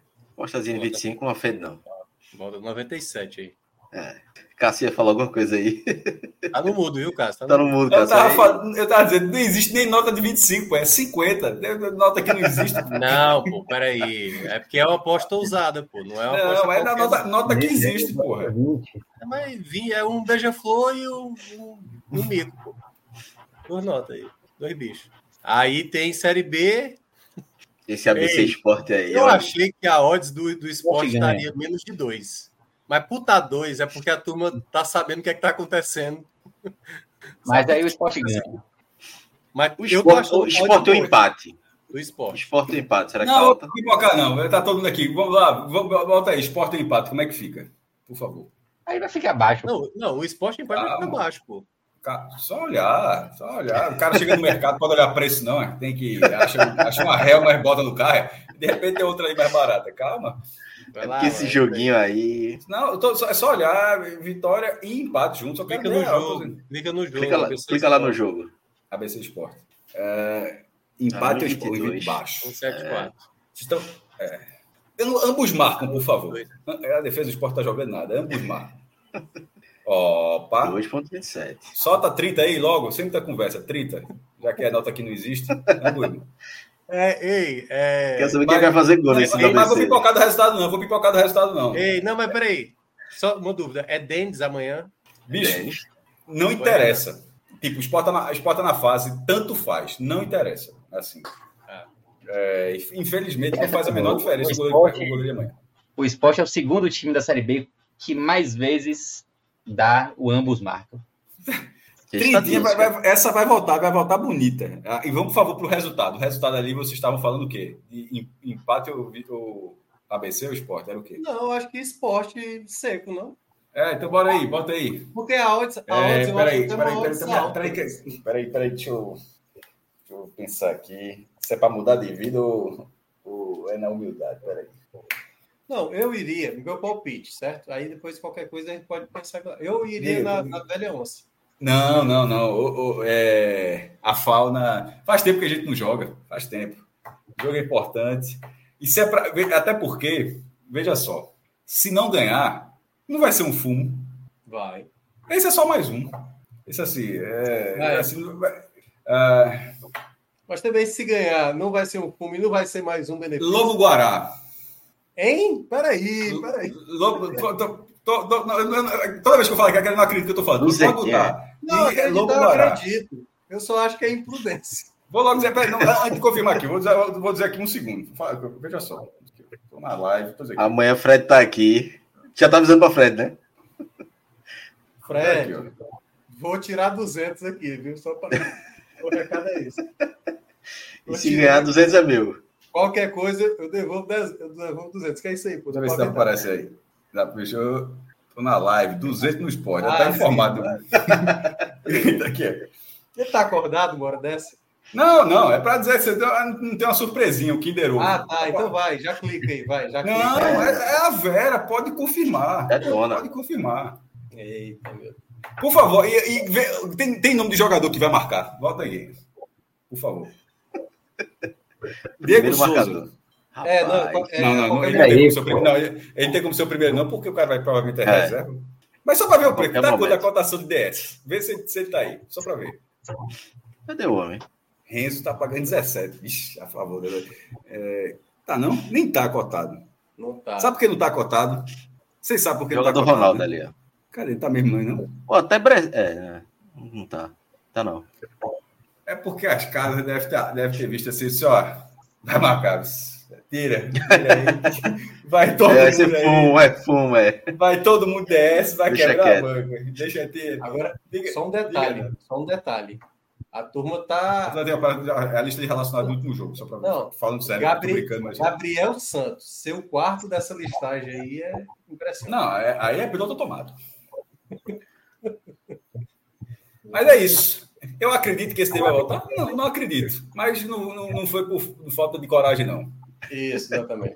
São frases que as pessoas que se deram mal geralmente não foi por falta de coragem. Perdi tudo, mas não foi por falta de coragem. Que você tenha O falado Maria não teve. pela boca de Luan Poli, Pedro. Então é isso. Beto Nacional. não, mas eu, eu, eu realmente acho que o esporte vai ganhar. Falando sério. Veja só. é, Assim, a minha, dúvida, vai voltar a ganhar nesse campeonato? Eu, eu, tô curioso para saber assim, se, se vai voltar a ganhar no campeonato. Porque assim, faz tempo, um mês, pô, que, que não ganha um jogo, cinco jogos. Tem uma pressão ABC? gigantesca. É aquele jogo, cara, vai- se não ganhar do ABC, vai ganhar A pra pressão quem? ganha 12. Vai Rapaz. Ah, detalhe, embora tenha um pedido para ficar em casa, a torcida vai. Esgotou os ingressos, né? Praticamente esgotados os ingressos. Mudou até o setor, que ia ficar no cantinho, vai ficar atrás da barra toda, o setor atrás da barra da, da esquerda, né? Quando você olha na transmissão. Então é isso. É. Bora. Bora de Bahia, que isso aqui já foi muita Série B. A Série B, é. eu quero é ponto. Hoje é ponto. A turma, a, a turma meu amigo, se chutasse hoje, era, entrava. Hoje estava hoje, hoje tava é tudo a favor, mesmo. Faça seu cadastro na Quarta... Nacional com o código podcast isso. 45. E vamos junto então, aí. Bora pro Bahia. Quiser, quiser acreditar no esporte, antes de ir pro Bahia, se quiser acreditar no esporte, vamos junto amanhã, para estar tá todo feliz, ou todo mundo puto. Que a reação, a reação vai ser a mesma amanhã ela vem dobrado, porque, assim, obviamente, quem botar essa porra, ela vem dobrado. Ou o cara tá satisfeito, plenamente satisfeito, ou o cara tá duplamente chateado. Tem, tem uma ala do público, naturalmente. Né? Teve, um, teve um alguns... é, é, tem, porque tem muita gente que faz o inverso, né? Que, que aposta contra o time ali, né? Não, e tem gente até que aposta porque acha que vai ganhar o dinheiro, mas, mas, mas odeia o time. Eu disse, ó, não odeio é. esse cara, mas vão ganhar lá, vou, eu quero, quero ganhar dinheiro. Então, assim, mas tem uma ala que, que talvez fique duplamente triste ou duplamente feliz. Hum. Eu, tenho, eu tenho um amigo Vitória que ele sempre, rigorosamente, religiosamente, ele aposta contra o Vitória. Ele fala que quando perde, ele recebe os danos morais dele, tá tudo certo. Porra, ah, tá bastado. Estratégia. Tá é, já ganhou muito dinheiro. Não, não, não, veja. Ganhou na cena, porra. Assim, não é que ganhou muito dinheiro, cara ganhou na cena. Assim, cara, cara, semana passada, assim, foi foi muito real, viu? É, ano passado foi. Passado, semana passada foi. Mas bora, deixa de perturbar os outros times aí. Eu quero é trabalhar com ponto agora. Eu quero trabalhar é, com ponto. Vamos falar do Bahia, né? Triunfo do Bahia sobre o Curitiba. 4 a 2 estreia de Roger Senni, com noite de falhas, né? De Luan Poli. Os gols do Bahia, né? Rafael Ratão, Rafael Ratão, quem diria, jogando Série A. Conheço, viu, Pedro? Conheço Rafael Ratão. e outros carnavais. Eu conheço a câmera desses carnavais. Mas foi bem no gol, viu? foi muito atento. Veja só. Foi, foi, ele, foi, ele, ele foi bem. O Cássio, o cara. Destacou no futebol francês, Cássio. É, é Cláudio. 2026, a, França é muito, a França é muito grande, Cláudio. É 2026, 2027, tu vai ver Júlio em algum time aí. É. Jogando Libertadores. Mas, não, mas Júlio, pelo menos, ainda fez. Ainda ah. foi uma gracinha. Júlio ainda foi uma gracinha. Tem piores. Tem piores. Meu irmão, o Maringá comprou o jogador do Náutico. Isso é muito curioso, pô. É. SAF, né? Lá, toma... SAF. É. Não deve ter sido um, grana, um dinheiro muito grande, não, mas deve ser uns 250, 300, 300 400 conto, mas assim, mas qualquer time do interior que não seja de São Paulo, quando faz uma, uma, uma, uma contratação dessa, sempre me chama a atenção. É. E aí os gols né, do Bahia, Rafael Ratão, Tassiano, Ademir Biel, e os do Curitiba, né, Sebastião Gomes e Andrei. Bahia venceu. E aí, Pedro, como é que foi essa estreia de Rogério Ceni e, esse grande resultado, né, se afastando um pouco mais ali da zona de rebaixamento e a expectativa que, que fica no torcedor de uma virada de chave, né? Depois de um tumulto tão grande, com a saída do treinador, agora com a chegada de, de Roger Senna, que as coisas se acalmem e o Bahia saia de, de perto dessa zona, zona, perto da zona de rebaixamento, e ao mesmo coisa maior, né? Que era a expectativa desde o início. É, Clauber, eu acho que o jogo de hoje ele é marcante, assim, por, por diversos aspectos, é, mas eu acho que muito além de uma excelente estreia de Cine, muito além dos quatro gols marcados em Curitiba, do, do triunfo fora de casa. A grande importância de hoje está no resultado ali em termos de tabela, sabe? É, a gente comentava há algumas semanas já dessa sequência que o Bahia ia ter agora. Começava contra o Vasco, passava pelo Curitiba, terminava contra o Santos. Três jogos extremamente importantes para o Bahia em termos de tabela. E o Bahia tinha começado essa sequência muito mal, né? Com um empate contra o Vasco aqui na Fonte Nova, que acabou sendo o último de Renato Paiva é, embora ele não tenha sido exatamente demitido por conta do placar desse jogo, né? não foi sequer demitido para pedir demissão. É, e o fato do Bahia ter empatado contra o Vasco dava a esse jogo contra o Curitiba um peso muito maior do que, do, do que o peso que ele já tinha. Já era um jogo de seis pontos, né? É, e com o empate contra o, Vasco se tornava ainda mais importante vencer. É, a gente projetava sete pontos nessa sequência, no mínimo, no mínimo sete pontos. E se o Bahia empatasse hoje, já não, já não seria possível cumprir essa meta mínima, né?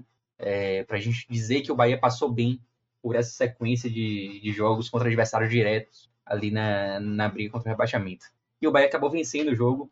Se tivesse sido por meio a zero, já seria fantástico.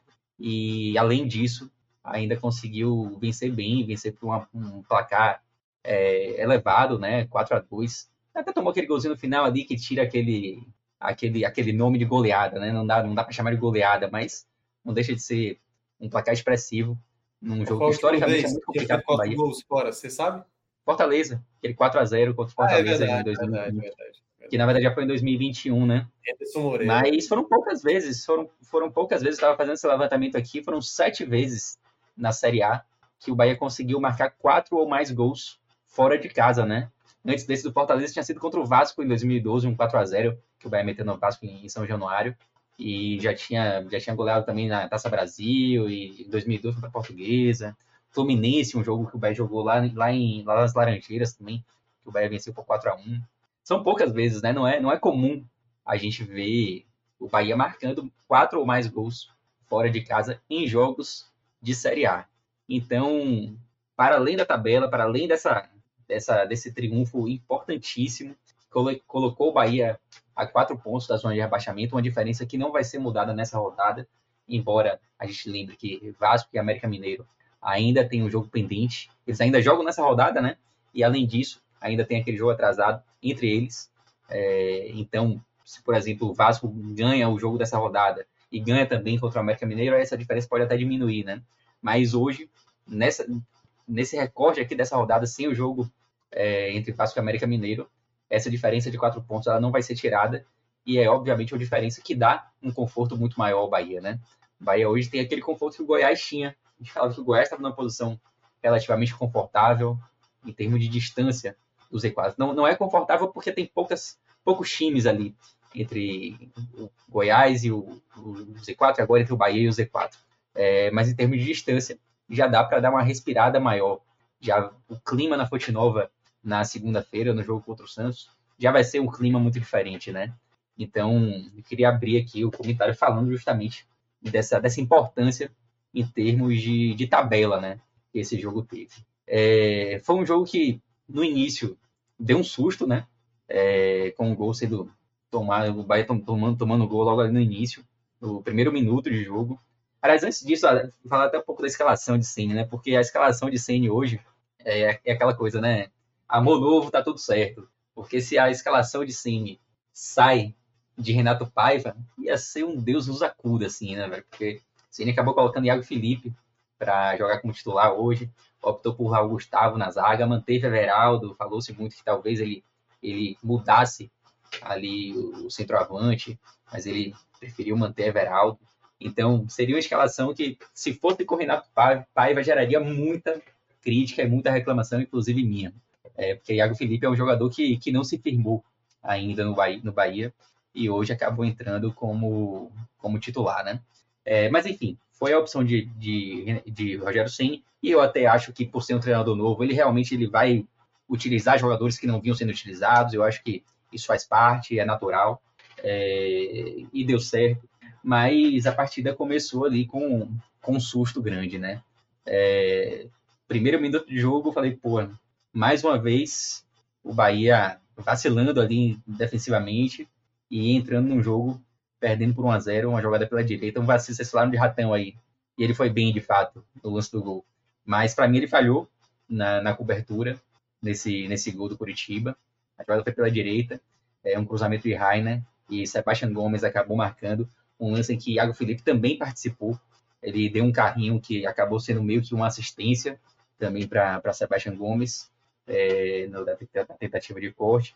E foi um gol que, que assustou muito. Os primeiros minutos, ainda senti um Bahia assustando pouco, ali, ali até os 5, 6 minutos. E a partir dos 8, aí sim o Bahia começou a tomar conta da partida. É, antes mesmo de, do gol de, de Ratão, o Bahia já tinha tido uma oportunidade com o Everaldo, que perdeu assim, embaixo da trave. Um lance que ele foi muito criticado, mas eu acho até que tem um mérito até maior assim do, do zagueiro, sabe? Tipo, não, não querendo poupar Everaldo, mas Gemerson cortou a bola e ele foi, ele foi bem assim no lance, é, mas não deixou de ser um gol perdido de Everaldo, que mais uma vez fez uma partida ruim, mais uma vez será criticado com toda razão. É, e logo no minuto seguinte, o gol acabou, acabou saindo, uma bola em que Raul Gustavo dividiu com o Luan Poli, que foi o nome do jogo, né, negativamente. É, foi vaiado, foi muito vaiado pela torcida do Curitiba. é, e realmente falhou muito, pelo menos em três gols. E nesse rolou uma dividida ali com o Raul Gustavo, a bola acabou sobrando para Radão, que foi bem, como o Cássio falou no lance do gol. E o Bahia empatava o jogo, né, dando ali uma, uma tranquilidade maior. E a partir dali o Bahia conseguiu é, dominar mais a partida, né? Não sofreu tanto defensivamente nesse período, conseguiu ter algumas chances. E aí, a partir, a partir dos 29, com o gol de Tassiano, teve a tranquilidade também de estar à frente do, do placar. É, o gol de Tassiano foi uma falha de, Lampoli, ele não conseguiu cortar um cruzamento, né? E Tassiano acabou aproveitando. Depois, já logo depois, Bahia chegou ao terceiro gol, um chute de Cândido, e que Lampoli defendeu, mas no rebote a Ademir acabou marcando. E aí, a partir desse momento, com 3 a 1 no placar, o Curitiba na zona de rebaixamento, na, na zona, na, na situação que está, né? É óbvio que o estádio ele acaba jogando a favor do Bahia a partir disso. Porque foi grito de vergonha, vai para goleiro, vai para jogador. E a partir dali, o jogo ele ficava muito positivo para o Bahia, né? Porque é claro que quando o estádio ele se vira contra o time, isso é muito natural, e não estou nem dizendo que a torcida do Curitiba está errada, tipo, é normal o torcedor fica com raiva e, e, e xinga e, e vaia, mas é evidente que isso também atrapalha o time da casa, né? E a partir dali o jogo ficou mais tranquilo o Bahia. Embora no finalzinho do segundo tempo o Curitiba tenha até conseguido criar algumas chances. É, teve algumas chances ali de cabeça com o Slimani, que algumas bolas no alto. É, teve um chute de fora da área também, que eu não me recordo quem, quem foi que, que bateu, mas foi uma bola que assustou também. É, o Curitiba teve as suas chances ali no final do primeiro tempo, mas nada que apagasse assim a, a atuação ruim assim, né, do, do Curitiba, especialmente naquele primeiro tempo. É, o time saiu muito vaiado, o Lampoli, toda vez que pegava na bola, era vaiado, e isso, sem dúvida nenhuma, também atrapalhou ainda mais o desempenho, que já era muito ruim, né? Segundo tempo, senti que o Bahia voltou um pouco mais acomodado, isso até chegou a me incomodar em alguns momentos, porque o jogo estava 3 a 1 ainda. Se o Bahia toma um gol, já ficava 3 a 2 a torcida do, Bahia, a torcida do Curitiba já voltava a apoiar um pouco, mesmo naquele clima ruim ainda, mas já haveria uma empolgação. Então acho que o Bahia voltou muito acomodado no segundo tempo e isso para mim assim gerou um certo incômodo. É, Rogério Ceni depois optou por mudar é, no ataque, né? Botou Jacaré e Biel. Acho que a partir daí o Bahia conseguiu voltar a assustar um pouquinho mais, tanto que chegou logo ao gol é, no lançamento de Gilberto e também uma falha clamorosa assim de, de. Eu fiquei até nessa hora eu fiquei até com, com um pouco de pena, comemorei pra caramba, óbvio, né? Mas depois assim você fala, pô, realmente não era o dia do cara e acontece, realmente foi uma partida para esquecer assim de Pole, ele ele fura, né, nesse lance e a bola acaba sobrando para Biel, que só tem o trabalho de empurrar para o fundo das redes. E ali a partida estava completamente é, morta, né? O Bahia conseguiu garantir o placar naquele quarto gol, porque o 3 a 1 ainda trazia um, um certo medo, né? Um certo receio, mas o 4 a 1 para mim ele naquele momento dava números definitivos, pelo menos o, o triunfo, ele garantiu o triunfo do Bahia ali, ainda que o Curitiba fosse chegar ao gol já no finalzinho, no apagar das luzes, aquele gol que não serve para nada lá com o Andrei, né? Então, acho que foi uma partida que foi boa, foi uma excelente estreia de Cine, mas eu acho que em alguns momentos o Bahia ainda demonstrou alguns problemas que podem ser corrigidos daqui para frente, né? É, especialmente, especialmente em termos defensivos, eu acho que o, o, gol que o Bahia sofreu, o primeiro gol, foi uma, uma falha de marcação que já aconteceu outras vezes na temporada. E o Curitiba também errou muito no jogo de hoje, né? É, eu fico pensando assim, eu, eu não sei, não tenho resposta para isso, obviamente, né? Mas não seria correto dizer assim que Renato Paiva jamais ganharia esse jogo. Eu não sei dizer isso, entendeu? Estou defendendo o Renato Paiva. Para mim, a melhor coisa que aconteceu com o Bahia foi essa troca, ele ter optado por, por sair do Bahia. Mas o Coritiba fez uma partida tão ruim hoje, mas tão ruim, com tantas falhas de jogadores, que fica difícil de acreditar que o Bahia não venceria esse jogo em, em outras situações, sabe? Tipo, ainda com o Renato Paiva. Não estou querendo tirar de forma alguma o mérito de Rogério Ceni.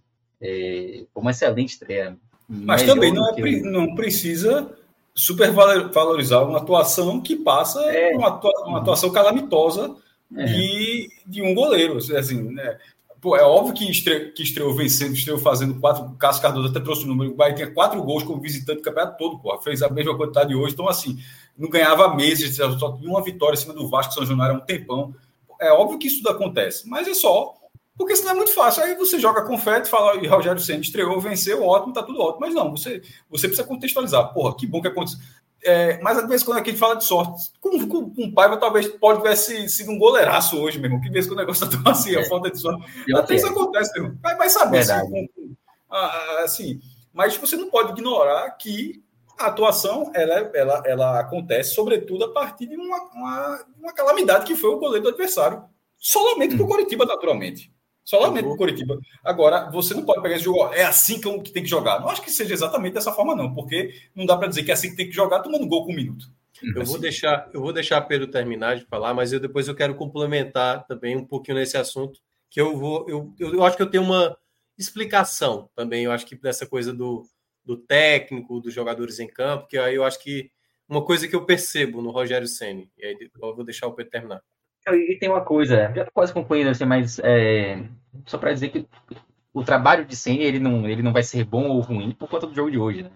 Se o Bahia tivesse feito uma partida horrorosa hoje, não, não daria para dizer que o trabalho de Ceni seria questionado, né? Não é isso. Mas também, como ganhou dessa forma, com o goleiro ajudando com o adversário é, como um todo, assim, contribuindo também, a gente não pode dizer que está tudo ótimo porque Senna estreou, né? Mas foi uma ótima estreia, eu acho que eu não tinha nem tido a oportunidade de falar assim sobre a chegada de Senna aqui no, no podcast 45. Eu acho que foi uma decisão extremamente acertada do Bahia. Para mim era é, a melhor opção realmente do mercado. Tenho alguns receios assim da parte extracampo, da, do relacionamento com os jogadores, mas não são receios que me fariam não trazer ele. Para mim foi uma decisão extremamente acertada e que eu acho que tem grandes chances de dar certo. Até porque para dar certo não precisa de muita coisa, não. É, 2023 agora basta conseguir a permanência, assim, não precisa mais do que isso. Se, se ele conseguir manter o Bahia na Série A, já terá sido um trabalho positivo. E eu acho que isso tende a dar ao Rogério Ceni e ao Bahia uma tranquilidade para 2024 muito maior. Acho que o Bahia entraria em 2024 muito mais forte, com o Ceni consolidado no comando, desde que consiga a permanência, obviamente, né, com a torcida em paz ali com o time e com o, o, o e com o treinador. Então, para mim foi uma contratação muito correta e que a chance de dar certo é, é considerável, assim. Mas estreia excelente, embora eu passe, passe essa ressalva que o Curitiba, de fato, acabou facilitando as coisas. Né? E só mais uma coisa para fechar, né? Você vê, nessa rodada a gente teve o Bahia ganhando de 4 a 2 do Curitiba e o Santos tomando 3 a 0 do Cruzeiro. O Bahia e Cruzeiro são times que estão ali, são aqueles times que a gente estão fora da zona, né? O Bahia muito ali na briga por conta da proximidade em termos de pontuação tinha no Z4 até essa, esse triunfo de hoje. E o Cruzeiro era aquele time que a gente fala, pô, o Cruzeiro também pode chegar, né? E essas duas equipes mostraram hoje a superioridade contra Curitiba e contra Santos, que são times que estão dentro do Z4, né? Eu acho Mas que isso fala muito também Bahia, desses dois A rodada do Bahia foi monstruosa, pô. Assim, monstru... A rodada não, é melhor dizendo assim, é, é essa vitória somada ao resultado do Santos, né, assim, que tem obviamente. Mas esses dois resultados assim, combinados assim foi sem dúvida. E tendo o próprio Santos, né, na, na próxima rodada, né? É, é, é, é, quase como se fosse um 7 a 2 na prática, né? Porque é na fonte nova, tá? Só pra é. vai Santos na fonte. É, e você tem o, o Goiás enfrentando o Palmeiras fora de casa, que é um jogo difícil Isso. também, né? Mas, mas, mas eu, digo, é, eu digo muito mais pelo sentimento realmente do dia, por conta, assim, eles olham, pô, o Bahia era o nosso alvo. O Bahia fora de casa mete quatro, e ainda a gente dentro jogando como mandante. Toma de três do Cruzeiro, que também estava com um treinador que muita gente contestava, pô, Zé Ricardo, para esse momento. Pois é, levou esse baile aí. Mas o ponto que eu queria destacar, que era quando o Pedro teve essa eu nunca tenho certeza né, o que, é que iria acontecer se fosse Paiva ali comandando. A sensação que eu tenho, talvez o Bahia até ganhasse esse jogo contra o Curitiba, certo? Mas eu acho que talvez não fosse uma equipe, eu assisti parte desse jogo. Eu acompanho o Rogério Senna desde a época mesmo de jogador, quando eu cornetava, quando ele era o reserva do Zete, eu dizia que era um, um péssimo goleiro e que ele me calou ao longo de todo o período dele como jogador. E quando ele veio trabalhar aqui no, no Fortaleza, que foi quando eu. A primeira passagem dele de São Paulo tinha muito mais o discurso do que propriamente o time dentro de campo. Mas quando ele chega aqui em 2018 no Fortaleza, e eu percebi isso, a, a maneira do que ele deseja. Muitas vezes, a maneira como ele quer, ele não consegue passar isso para alguns atletas, e às vezes há um problema daquilo que ele é muito determinado e é muito mais na projeção dele como, como, como ele foi como jogador e é isso que ele quer que os jogadores né, dele acaba, acabem fazendo como ele era, ou seja, um cara comprometido, um cara que não desiste. Se você olha a apresentação do Rogério no primeiro dia de Bahia, naquela primeira conversa com os atletas, a primeira coisa que ele fala é assim: eu vou gritar com vocês. a primeira coisa que ele fala. E tanto é que o grupo fica meio calado, né? É... O Rogério Ceni sempre foi um cara muito exigente, quando era na época como jogador e mais ainda agora como treinador. Então a primeira mudança que eu acho que foi nítida, assim, e que vai ser nítida para o Bahia, o daqui para frente é, vai ser uma equipe quem quer jogar. Então, por mais que isso que Pedro falou, se, por exemplo, um jogador como o Jacaré, vai, tecnicamente talvez não seja melhor do que Ademir. Só estou botando uma suposição, certo? Não é nem que vai acontecer. Mas se por acaso o Ademir relaxar, começar a não ajudar defensivamente, não conseguir ser tão efetivo ofensivamente, Jacaré vai ganhar espaço. O Rogério Senna às vezes se desgastou muito com parte da torcida, porque muitas vezes ele preferia ter um jogador que está ali se entregando direto. Às vezes abdicando de um jogador mais técnico para ter um jogador com mais entrega. E eu acho que essa postura, se você olha os gols, eram jogadores atentos. Falhou ali Poli, mas tinha lá o ratão para pegar a sobra e empurrar para dentro. Falhou ali no quarto gol, Biel viu o goleiro e ele estava ali esperto para aproveitar a possibilidade. E isso era algo que com Paiva, muitas vezes, o discurso pós-jogo de jogamos bem, não sei o quê, por que estão criando clima demais, quando na verdade está tudo indo da maneira que é para ser. O Rogério Ceni cobra muito mais alto. O sarrafo que ele pede, mesmo ele entendendo as dificuldades, e não tenha dúvida que vai ter um momento de algumas coletivas que o Ceni vai falar, por exemplo, o jogo contra o Santos possivelmente, se o Bahia ganhar no placar mínimo ou tiver uma certa dificuldade no jogo, ele vai dizer: tivemos pouco tempo desse jogo para o jogo já da segunda-feira. Então, o Rogério Senna, muitas vezes, ele vai ser aquele treinador que você vai se irritar com certas declarações, mas se tem algo que, por onde ele passa, ele cobra, é comprometimento em jogar e em vencer. Ele é obcecado em vencer. E muitas vezes essa obsessão que ele tem, muitas vezes extrapola e às vezes acaba tendo problemas internos e tal, porque ele quer sempre estar vencendo e muitas vezes ele acaba passando do ponto. Mas, e aí, só para fechar minha parte, acho que foi uma grande aquisição do Bahia no mercado e eu vejo aquele time que eu citava que poderia crescer após a segunda janela, que Paiva não conseguiu fazer, e eu até já criticava o Paiva aqui, né? Porque ele realmente parecia que era, era o teto ali. Você olhava os jogos do Paiva, é daqui, daqui não vai subir a melhoria é pequena, é um grão, não sei o que e tal. Eu acho que com o Senna essa melhoria vai ser mais perceptível. A gente vai ver um Bahia muito mais entregue. Tanto que nessa sequência boa que a gente tinha falado, o jogo contra o Vasco, o jogo contra o Curitiba e o jogo do Santos, mesmo nos próximos jogos que virão, vai ter Flamengo fora, vai ter Palmeiras fora. Não, não se espantem se por acaso o Bahia fizer um jogo muito bom contra essas equipes. Principalmente se tiver é, o, Sampaoli no Flamengo. Se tem um cara que conhece e sabe como ganhar do Sampaoli, esse alguém é o Rogério Ceni. E gostaria muito de ter o Rogério Ceni para essas duas finais de domingo que o São Paulo vai enfrentar o Flamengo, porque ele sabe. E assim, em qualquer situação que o São Paulo esteja bem, esteja mal, ele consegue prevalecer em cima do São Paulo. E até mesmo contra o Palmeiras, que é uma das equipes que ele conseguiu ter o melhor rendimento. Então eu acho que o Bahia ele vai ter um crescimento com o Ceni, porque ele é um cara muito inteligente, muitas vezes vai cometer falhas, é natural, mas eu acho que era um nome talvez ideal para um time que estava muito naquela base do time. Não, tudo que vocês querem eu estou dando, mas é aquela coisa do ter o carro, mais o motor, motor de fato para fazer o carro correr. Uhum. Ou, por exemplo, ter um piloto de fato ali guiando um carro que tem toda a capacidade de render mais. Pronto, eu acho que o Rogério Ceni ele tem esse potencial. Do que vai ser de fato, eu não sei, mas eu vejo que o Bahia, se o Bahia conseguir ter uma boa sequência, eu vejo que o Bahia tem possibilidades até de ter um final de campeonato melhor do que muita gente imaginava naquele momento com o pai. E aí, só... Pedro, deu para ver alguma, alguma mudança? Só para complementar a parte Minhoca, é, é, deu para ver alguma mudança já em campo, assim, além dessa questão que Minhoca citou, do, da, da motivação, do, da, desse querer vencer de, de, de Sene? Em termos de escalação, né? A entrada de Iago Felipe, a própria saída também de Citadini, né? Desde, desde a, a contusão de Cauli, que é, sem dúvida nenhuma, o jogador mais importante do Bahia esse ano, é, Paiva ele vinha tentando utilizar Citadini como um jogador para fazer aquela função de Cauli, sendo que isso não ia dar certo. Eu, até comentei aqui no, no, no último, acho que no último, no último telecast, não me lembro exatamente, que corria até o risco de você acabar queimando o Citadini, que é um jogador que chegou agora e que eu acho que pode ser útil em outras funções. É, ele não ia contribuir, ele não ia conseguir ser o substituto de, de Cauli, né? E hoje Paiva optou por colocar Tassiano mais, mais avançado. Eu nem gosto muito de, de Tassiano, Senna, mas hoje ele ficou muito bem. Oi? Falou Paiva aí, falou Paiva, Rogério Senna. Pô, não. peraí, peraí. É, Ceni colocou Tassiano mais avançado, que não é nem uma posição que eu, que eu gosto muito de ver Tassiano, mas hoje deu super certo. Tassiano foi muito bem na partida hoje, para mim, melhor em campo, inclusive, já antecipando.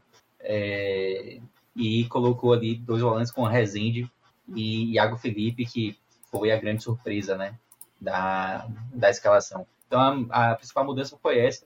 É, eu acho que foi, foi algo que chamou atenção, assim, a escalação de Iago Felipe, embora já tivesse sido ventilado desde ontem ele havia treinado com, com o Iago Felipe. Então não pegou de surpresa hoje, mas é, se fosse algo assim que ninguém tivesse ouvido falar, sem dúvida nenhuma teria sido surpresa grande. Pedro, o que, é que você tem a, destacar individualmente né, do, do Bahia, positivo e, e negativamente? Antes de, de, entrar nisso, só trazer alguns dados aqui dessa, desse confronto né, de hoje. Desde 2011 que um treinador do Bahia não estreava marcando quatro gols, com o time marcando quatro gols, né?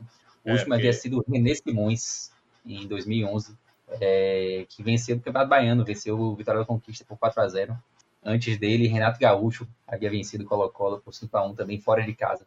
É, então, já fazia bastante tempo que a gente não tinha uma estreia com tantos gols, embora alguns treinadores tenham estreado bem também. O próprio Guto Ferreira estreou vencendo o Atlético Paranaense em 2021, fora de casa, com um resultado importante. É, teve Caio, Caio Júnior, que venceu o Palmeiras fora de casa quando estreou. É, Jorginho, Jorginho Cantifas, que fora de casa venceu o Santos também. Então, alguns treinadores tiveram excelentes estreias fora de casa, mas com tantos gols assim, desde 2011, desde René Simões. É, e também foi a primeira vez que o Bahia marcou quatro gols no estado do Paraná. É só uma curiosidade, assim, né? É, já havia marcado três e, curiosamente, não havia vencido nenhuma das partidas em que marcou três gols no Paraná perdeu por 6x3, perdeu por 4x3, empatou por 3x3 duas vezes. Não tinha vencido ótima, ótima, estatística, viu? Caramba. De cabeça. Tava... Eu só, aqui em Pernambuco, só me recordo do Náutico fazendo isso. Fez um 4x2 no Paraná Clube. Foi 4x2, acho que foi 4x2. Em 2007, naquela arrancada. Quatro gols do Paraná. Essa é a primeira vez que o Bahia faz, então. Quatro gols, sim. E quando, quando o jogo estava 3x1, eu levantei essa estatística de quantas vezes o Bahia tinha feito três gols no estado do Paraná. E vi que não tinha vencido nenhuma me deu um medinho, não, não vou mentir, mas aí o quarto gol veio para. Já teve, teve, derrota fazendo três gols, mas com derrota? Teve, vai tomou 6x3 ah, tá. do Atlético Paranaense, ah, é, tomou é. 4x3 também, é, e havia empatado duas vezes em, em 3x3. É, melhores, começar pelos melhores, o time ganhou, né, 4x2, começar pelos melhores, como eu já falei aqui, acho que Tassiano é, fez uma partida muito boa hoje. Eu não gosto muito de, de Tassiano jogando mais avançado, já em, algumas vezes ele apareceu mais, mais avançado, até com Paiva ainda, e não foi tão bem. Aliás, Tassiano, ele começou bem, mas ele vinha num momento assim de queda, começava a ser criticado. É um jogador importante, que se doa muito, é, que é querido pela torcida, mas não vinha assim num momento tão bom. E hoje eu acho que ele fez uma, uma excelente partida, coroou a partida dele com o gol. Para mim foi o, o, melhor em campo. É, e, assim, não foi uma partida de grandes destaques individuais. Eu, eu colocaria Cândido, é, lateral, que acho que conseguiu apoiar bem também ali pela esquerda e foi bem. E só para fechar um pódio, assim, eu, eu, vou colocar a Demi. Eu acho que a Demi fez uma partida interessante também. É, mas nada assim, pô, jogou demais, né? Eu acho que o Tassiano hoje foi o destaque para mim. E coloco Cândido num degrauzinho acima de Ademir, com Ademir fechando esse pódio. E entre os piores, não tem como não colocar mais uma vez Everaldo, não só pelo gol perdido, mas por ter sido um cara que contribuiu muito pouco é, com o jogo hoje. Embora no segundo tempo ele tenha dado um passe assim, espetacular, mas foi muito pouco. Ele, ele, teve um lance também que ele finalizou forte, ele teve uma chance de gol no segundo tempo. É, ele já fez partidas piores, não foi a pior partida de Everaldo, mas é muito pouco ainda, sabe? Tipo, é aquela coisa, você não vê Everaldo fazer tanta diferença como um centroavante poderia estar fazendo no lugar dele. É, então não tem como, como não colocar ele entre os piores. Não gostei da partida de Gilberto hoje também. É, foi muito mal e eu fico até na dividida se eu colocaria como pior Everaldo ou Gilberto. Até porque Gilberto também tem um porém, né? Gilberto também deu o lançamento que resultou no, no, no gol de Biel. É, mas eu acho que Gilberto é um jogador que a gente espera mais, e ele já mostrou até na estreia dele, por exemplo, ele foi super bem, jogou muito. Eu sempre espero mais de Gilberto do que de Everaldo. E né, nessa balança hoje, eu vou pesar isso e vou colocar Gilberto como pior por conta disso, por esperar mais dele. E além disso, eu acho que Raul Gustavo hoje ele, ele, ele não é que ele tenha ido tão mal assim, especialmente defensivamente, mas ele errou alguma alguma saída de bola assim que que era algo que estava me incomodando. Ele errou acima da média para mim hoje. É, vou colocar ele entre os piores, mas para mim ele está num, num, degrau mais alto, né? Já que a gente está falando dos piores, ele, foi, ele foi um pouco melhor do que os, os demais, do que Gilberto e, e Everaldo. Mas vou ficar com, com Gilberto como o pior hoje, por ser um cara que a gente espera mais. Aliás, só um ponto aí também, né? Que eu acho que vai ser uma, uma base que pode acontecer, e eu acho que só vai acontecer após o jogo do Santos, porque o período é muito curto desse jogo até o jogo do Santos. Depois vai ficar quanto tempo, Pedro? É duas semanas, é? Para o jogo. Duas semanas, praticamente. É, o jogo é. também é só no outro final de semana, né? É. Esse período eu acho que o Senna ele vai estabelecer mesmo assim o time que ele vai ter em mente, porque a maneira como ele gosta de jogar é zagueiros que saibam sair com a bola. Zagueiro tem que ter prioridade, e nisso, se o zagueiro tiver dificuldade, vai perder espaço com ele, certamente. Volantes, tem que ser volantes também com boa mobilidade, que ajudem na saída de bola. Tem que ter volante com muita característica de construção, de saber segurar essa bola. Lateral dele, muitas vezes ele gosta de ter um lateral mais alto com outro mais baixo, né, que é para compensar, porque ele sempre fica também preocupado com bola parada. Os pontas para ele é fundamental, então Ademir, Jacaré, é, quando tiver né, o Biel e tal, então, assim, ele vai precisar muito desses pontos que ele, ele gosta de utilizar. No Fortaleza, ele chegou a, a chegou a jogar num 4-2-4, tendo três pontas, um deles jogando centralizado, que era o Romarinho. E a questão do camisa 9, aí não sei se ele vai adaptar, né? No São Paulo, por exemplo, muito era cobrado que o Luciano tinha que ser camisa 9 e ele teve que adaptar Caleri com o Luciano. O Luciano sendo um jogador que saía mais, né, como ele costuma falar, flutuar ali entre atrás do, do centroavante. Então, pode ser que algumas mudanças ainda aconteçam no Bahia, né? principalmente depois ali da, do jogo do Santos. É, uma nova ideia de jogo pode acontecer, Pedro. É, inclusive, na coletiva de apresentação dele, ele chegou a mencionar a possibilidade de utilizar Ratão como centroavante, que era algo que já, já havia sido ventilado até o Cadu Santoro na, na entrevista que ele, que ele concedeu, concedeu aos sócios, né? É, e era algo que Renato Paiva já tinha dito que não ia fazer. Renato Paiva, em uma das coletivas dele, ele afirmou que ou usaria Everaldo ou usaria Mingote, que não iria inventar na posição de centroavante, mas essa possibilidade ela já foi ventilada por, por Rogério Ceni, né? É, porque de fato vem sendo um problema crônico do Bahia essa posição de centroavante. A gente já comentou aqui algumas vezes sobre a opção do Bahia em não ter trazido ninguém na segunda janela para ocupar essa posição. Verdade. É, tivemos problemas lá com o nosso colega Clauber, a internet caiu. É, teve um superchat né, do Roberto Serafim, a gente ainda não eu, né? Nenhum super, superchat hoje, né? Roberto Serafim, não. torcedor do Bahia, que colaborou aqui com o chat. Bom aí. É, ele tá vendo lá se volta o Cláudio. Mas pode colocar na tela aí, viu, Alan? O superchat do Roberto Serafim para a gente ler aqui e agradecer, obviamente, o chat que ele mandou. Quem quiser mandar também aqui no final do programa, pode mandar também. Dizendo aqui abraço a todos. Sene te amo. Cássio pro H-Menor. O ET do México é falso. Olha, olha. Tá falando do, do, do, do México. Pô, Roberto, é, eu não caí, eu acho que eu não comi muito aquela conversa, não, viu? Mas é uma boa pauta para o Agamenon. É, uma boa pauta. Tem, tem, tem, tá, tá acumulando pauta para o Agamenon. Tá acumulando, tá acumulando. Mas é isso. Mas obrigado. Teve um aí. voo aí, meu amigo. Teve um voo aí que a turma teve que dar uma, uma volta para casa, que catastrófico o voo. Mas Sério é mesmo? isso. Então a gente vai encerrando, né? Já que Cláudio teve problemas na internet, a gente fez aqui um programa, né, abordando as duas vitórias tricolores, os dois tricolores de aço venceram aí na Série A, vitórias importantes. Fortaleza Muito. foi a 35 pontos e aí tá, né, assim, os concorrentes diretos ganharam, né? Bragantino ganhou, o Atlético é. Paranaense ganhou e tal. A gente a acha que sábado termina a rodada, tá, é provável que tem, porque a gente vem fazendo sempre, né? Essa rodada acabará no sábado, tá? Isso. Então, assim, não tá. Estou falando aqui, às vezes que a gente fala muita coisa no ano, mas não está nem no grupo lá, mas assim, há uma tendência de. Se der, obviamente, se der certo, se tiver tudo na disposição, se não tiver, não rola, claro, né? Mas assim, se tiver, de ser no próprio sábado, se ser o raio-x da, da Série A, ou se não dá fazendo no domingo mais cedo e tal, mas enfim, mas só para lembrar que essa rodada ela vai, vai não vai, geralmente acaba na segunda-feira, né, que é o jogo do Sport TV, ou no domingo à noite, mas dessa vez acabará no sábado, por causa da, do primeiro jogo da Copa do Brasil. Então, para o raio-x, que a Minhoca está trazendo assim, é, se fosse no Omelete, ele sempre fala que primeiras impressões, é, as primeiras impressões da, da classificação, mas o raio-x, obviamente, estará, porque a gente faz de todas as rodadas, geralmente nós três aqui, inclusive, né? e, e, não será diferente. É, esse, sábado, esse sábado não vai dar para mim, não. É uma reunião ao vivo, então assim, não teremos sábado, então, mas a gente vai ter, talvez, domingo ou talvez segunda-feira, mas o que dá para dizer é o seguinte, teremos o raio-x, em algum momento haverá o raio-x da Série A desta rodada, que acaba no sábado. Pode ser no domingo, pode ser na segunda, mas haverá. É, eu acho que talvez se for para fazer melhor no domingo, porque segunda já começa, né? O Bahia já entra em campo na segunda-feira. Bahia já. já Bahia, Bahia, Santos é segunda. Tá, não tá é segunda-feira.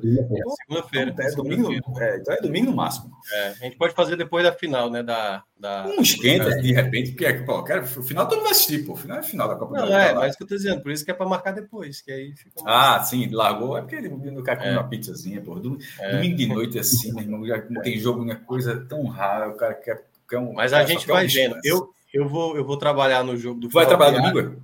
Tá, vou trabalhar no ah, sábado. É, exatamente. Pô. Final da série. Ah, é verdade, a final da Copa. Que o Ferroviário tá ruim, né? Se for campeão, é invicto. Assim, tá, Exatamente. Assim. Exatamente, pode ser. Já, eu, obviamente, eu e, eu e meio mundo de pessoas que irão fazer o texto caso o Ferroviário saia campeão. É, mas já, já dentro, caso você já tenha feito, já teve algum campeão invicto na Série D? Teve o Sampaio e foram duas equipes. Só que eram, eram menos jogos, né? Menos, sem dúvida. O Ferroviário teve. Mas não eram muito, não eram, menos, não eram tantos jogos a menos, não. Era, era fase de grupos, eu acho que eram de quatro ou de seis, se eu não me engano. De, não, seis, seis rodadas. Quatro times e seis rodadas. Ah, então pronto. É. Aí tinha um bocado de mata-mata depois, assim. Não, era menos, menos do que agora. Começava eram, eram três na... mata-matas para subir. É, já começava da. da hoje, hoje são três para subir também, pô.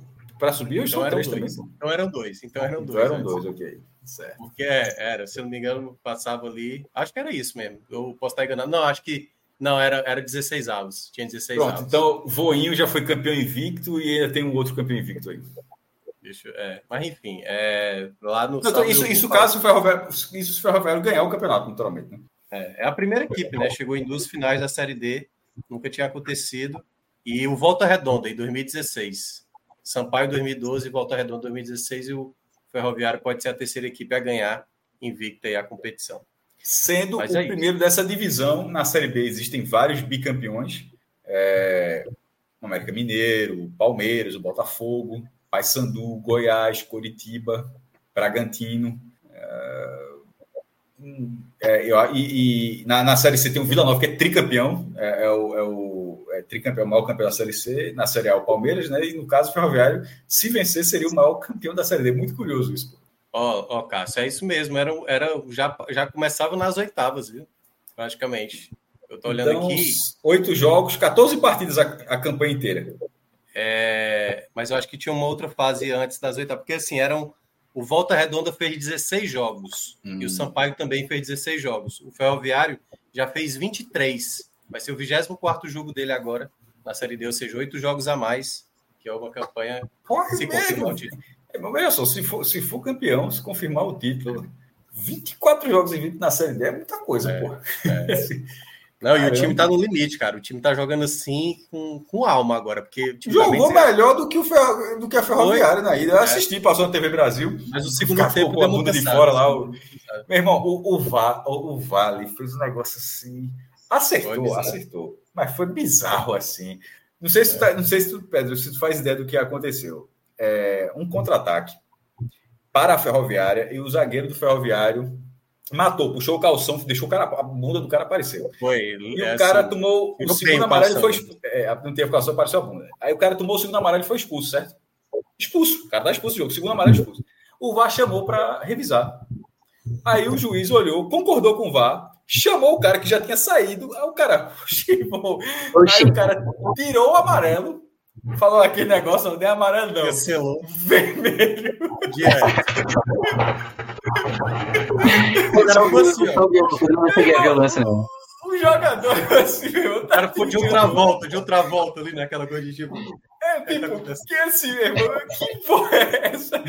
O jogador, eu nunca tinha veja, o árbitro acertou com a revisão, acertou, mas eu nunca tinha visto isso na minha.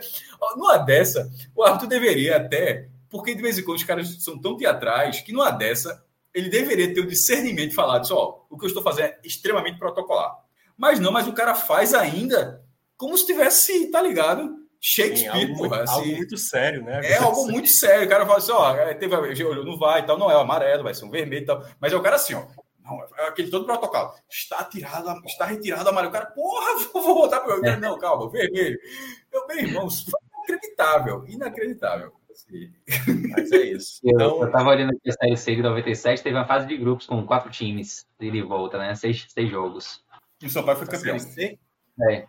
É porque ah. ele tá falando do Sampaio da Série D de 2012. É, né? falando Série D. Ah, não, é, não, é. foi mal aí. Não, porque o Sampaio é campeão das três séries, da B, é, da C e da D. É, é, mas ele estava perguntando que ele tinha sido invicto na Série D, né? Na Série D. Mas o é, Sampaio foi invicto na C também? Não, não sei, nem, nem, nem sei se foi invicto, viu? Nem sei. Ah, tá, tá.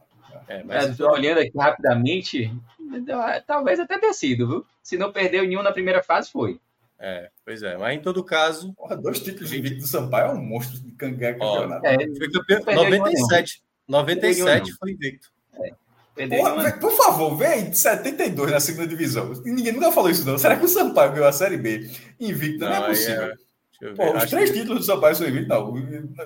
12, é... É, 97 e 12 já são. E 9, não, 72. 72 perdeu, perdeu, perdeu. perdeu. Certo. É, 72, ele ganhou, foi a, a, primeira final nacional definida nos pênaltis.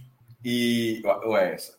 É, acho que, é, acho que é. Nos pênaltis, é Sampaio e Campinense, se eu não me engano, a final. É a primeira final Isso. nacional do Brasil é. desse, nos pênaltis. Naquele, naquele modelo do mesmo jogador. É, é exatamente isso que eu é um negócio assim, é tão arcaico, é tipo, já mais, mais de 50 anos. Eu até fiz um post sobre isso uma vez, assim, se completa 50 anos do primeiro título da Série B de São Paulo e tal. E a curiosidade é que faz tanto tempo isso que a regra da definição de pênaltis era diferente. É, é como o Pedro trouxe, era um jogador por time. Eu botei aqui para ver, tipo assim, era Neguinho contra Ivan Lopes, se eu não me engano. É, cara, e, isso tem uma grande curiosidade que por muito tempo, você, você colocar isso, você pode buscar em muitas e ainda tem uma coisa, Pedro, que é surreal. Essa não sei se está por dentro, não, mas deixa eu contar. É, em muitos, se você buscar, buscar na internet, em muitos casos a ficha aparece como 5 a 4 Não sei nem se a ficha certo? Seria um placar normal de pênalti. Parece 5 a 4 Foi 5 a 1 Mas aí que tá, foi 5 a 1 Aí todo, aí todo mundo olha que é o 5 a 1 Qualquer pessoa que vai para 5 a 1 cara, não, isso está errado. A definição dos pênaltis não, é 5 a 1 foi 5 a 4 Então, pode ver que muitas fontes apontam com 5 a 4. Mas eu fui no jornal, isso é tão bizarro, eu fui no jornal, até no próprio Diário de Pernambuco, da, do, do Sampaio, lá do Maranhão, e parcial, é, tem um registro lá no site futebol maranhense, e o jogo foi 5 a 1 Aí fala, como é que foi 5 a 1 Porque a regra não era só o, o cada time escolher o jogador. Era, na hora que você sorteava, Minhoca, o, o cara batia cinco pênaltis seguidos. Então, o jogador do Sampaio foi lá, é inacreditável, o jogador do Sampaio foi lá, fez um, dois, três, quatro. Ele botou assim. Neguinho, neguinho, neguinho. O nome dele era Neguinho. Só deixar botou assim no colo do cara do Campinense. Vai lá, vai lá agora. Vai lá resolver. Aí, cara, porque, pô, o cara converteu em cinco. Aí o, aí o cara do Campinense fez o primeiro, 5 a 1 E ele perde o segundo. Aí termina 5x1. Então, muitas fontes dão esse resultado como 5x4. Não foi. foi é, é, é, é bizarro, mas é uma definição de pênalti 5x1. Por esse. Por, por um Inclusive, é, inclusive, a primeira disputa de pênalti da história do Bahia, o Bahia perde por 5x0 por conta desse regulamento. É que é o máximo possível. De... O cara acertou tudo. E... É, porra, Exatamente. O primeiro Bahia já perdeu ali depois. Tinha muito é, no, no, em torneio início, que já era assim, o, o é. torneio início. No, no, lá, no torneio Esse, início. É, assim, né? torneio início. É, exatamente. Torneio início, bem no, bem no comecinho, bem no comecinho, ele, ele, ele era por escanteio. Tipo, quem tem mais escanteios? Eu tô inventando não, tá, galera? Só para dizer assim, a galera não acreditar. É, realmente, quem tinha mais escanteio, o jogo durava 20 minutos, foi, já, era, era, muitos jogos terminavam 0x0, muitos jogos. Mas assim, mas escanteio tinha. Ah, foi 2 a 1 um escanteio. E tem na ficha, você procurar no jornal, ganha passou por dois escanteios a um. É, nem é escanteio, escrevi em inglês, é corner. corner. Dois corners a um. Aí, em algum momento foi criado o pênalti, aí foi nesse formato. E, e, e, nesse, agora eu acho que em Pernambuco posso estar muito enganado, mas eram cinco, batiam só quatro pênaltis, eu acho. Aí tem muita cobrança que é 4x0, 4x2, 4x3, assim, não tem muito 5, não. Eu, eu não sei, o 4x0 pode acontecer também porque o, primeiro time. Ah, não. É, é, pode, pode não, acontecer. Pode ser, mas veja só, num, num, formato desse pode ser de qualquer jeito mesmo. É, eu, eu, eu, cada federação faz de um jeito. Daqui a 40, 50 anos, como é que vai estar o futebol, mas será que daqui a 40, 50 anos, tipo assim, não tinha uma época lá que o gol fora pesava. Que o, o gol geográfico valia mais. Pô, é, é foda. É, é, é, essa, essa... E, e, é, e, inclusive, na Europa era, era até pior, porque teve um Tinha momento. prorrogação, né? Na prorrogação. Com um gol fora valendo na prorrogação. Aí era foda. Aí, mesmo, aí, virava, aí virava muito. Ficava muito cruel. Aí ficava muito cruel, ficava muito cruel, porque, porque a lógica. Fora... É porque a lógica, o time que estava jogando o segundo jogo em casa tinha mais tempo de jogar em casa. Pô, maneira... Mas assim, mas já valeu 90 minutos. Mas nesse momento, na hora que você faz isso, você não está dando chance para que o outro. Exato, exato. Tipo, o outro não está tendo essa chance. Aí, ó, o gol fora na prorrogação, é, isso, esse para mim, esse vai ser difícil daqui a uns 50 anos eu me explicar. Não, pô, valeu, na prorrogação. Mas, pô, é, porque assim. Porque assim. assim. Mas é isso. Então, obrigado, obrigado galera. Fiquem atentos aí às nossas redes sociais. Horas, a gente vai sempre comunicar quando tiver live, mas certamente devemos ter alguma coisa aí no final de semana, trazendo aí o resultado geral. E claro, né? Acompanhe aí a nossa programação. Amanhã teremos temos possível live do esporte, né? Não tem garantido, não, mas. Não, acho que tem, acho que tem. É. Sobretudo se ganhar 400 contos. Porra. Não, veja só, veja só. Não, se perder, dá para recolher. Veja, se perder do ABC amanhã. Sim, sim, sim. Porque é até melhor, até, é até melhor recolher, porque aí, meu amigo, não, não vai ter vai, vai ser muito sem Não, mas é, qualquer coisa amanhã a gente pode entrar até em, em forma de plantão, né? Porque se, se não ganhar do ABC, pode estar tendo troca de comando, sei lá. Enfim. É, exatamente. Sair do G4, aquela coisa. Perder, se, não, se, se perder é uma, é uma calamidade. Mas assim, é. mas se ganhar, vai seguir no G4, botou 400 na meta nacional, aí dá para fazer uma reserva. Mas é isso. Então, fiquem atentos aí às nossas redes sociais. Agradecemos a todo mundo, agradeço a Pedro, a Cássio, a, a Cláudia, que teve que sair no finalzinho da apresentação por problema na internet. E agradecer também a Alan, né? Foi Alan, Alan que estava aí na nossa técnica aí por trás, levando também esse nosso Alan Roberto, ele mesmo. Alan Roberto aí. Muitíssimo obrigado. Então, a todos, boa noite. A gente se encontra numa próxima. Até mais.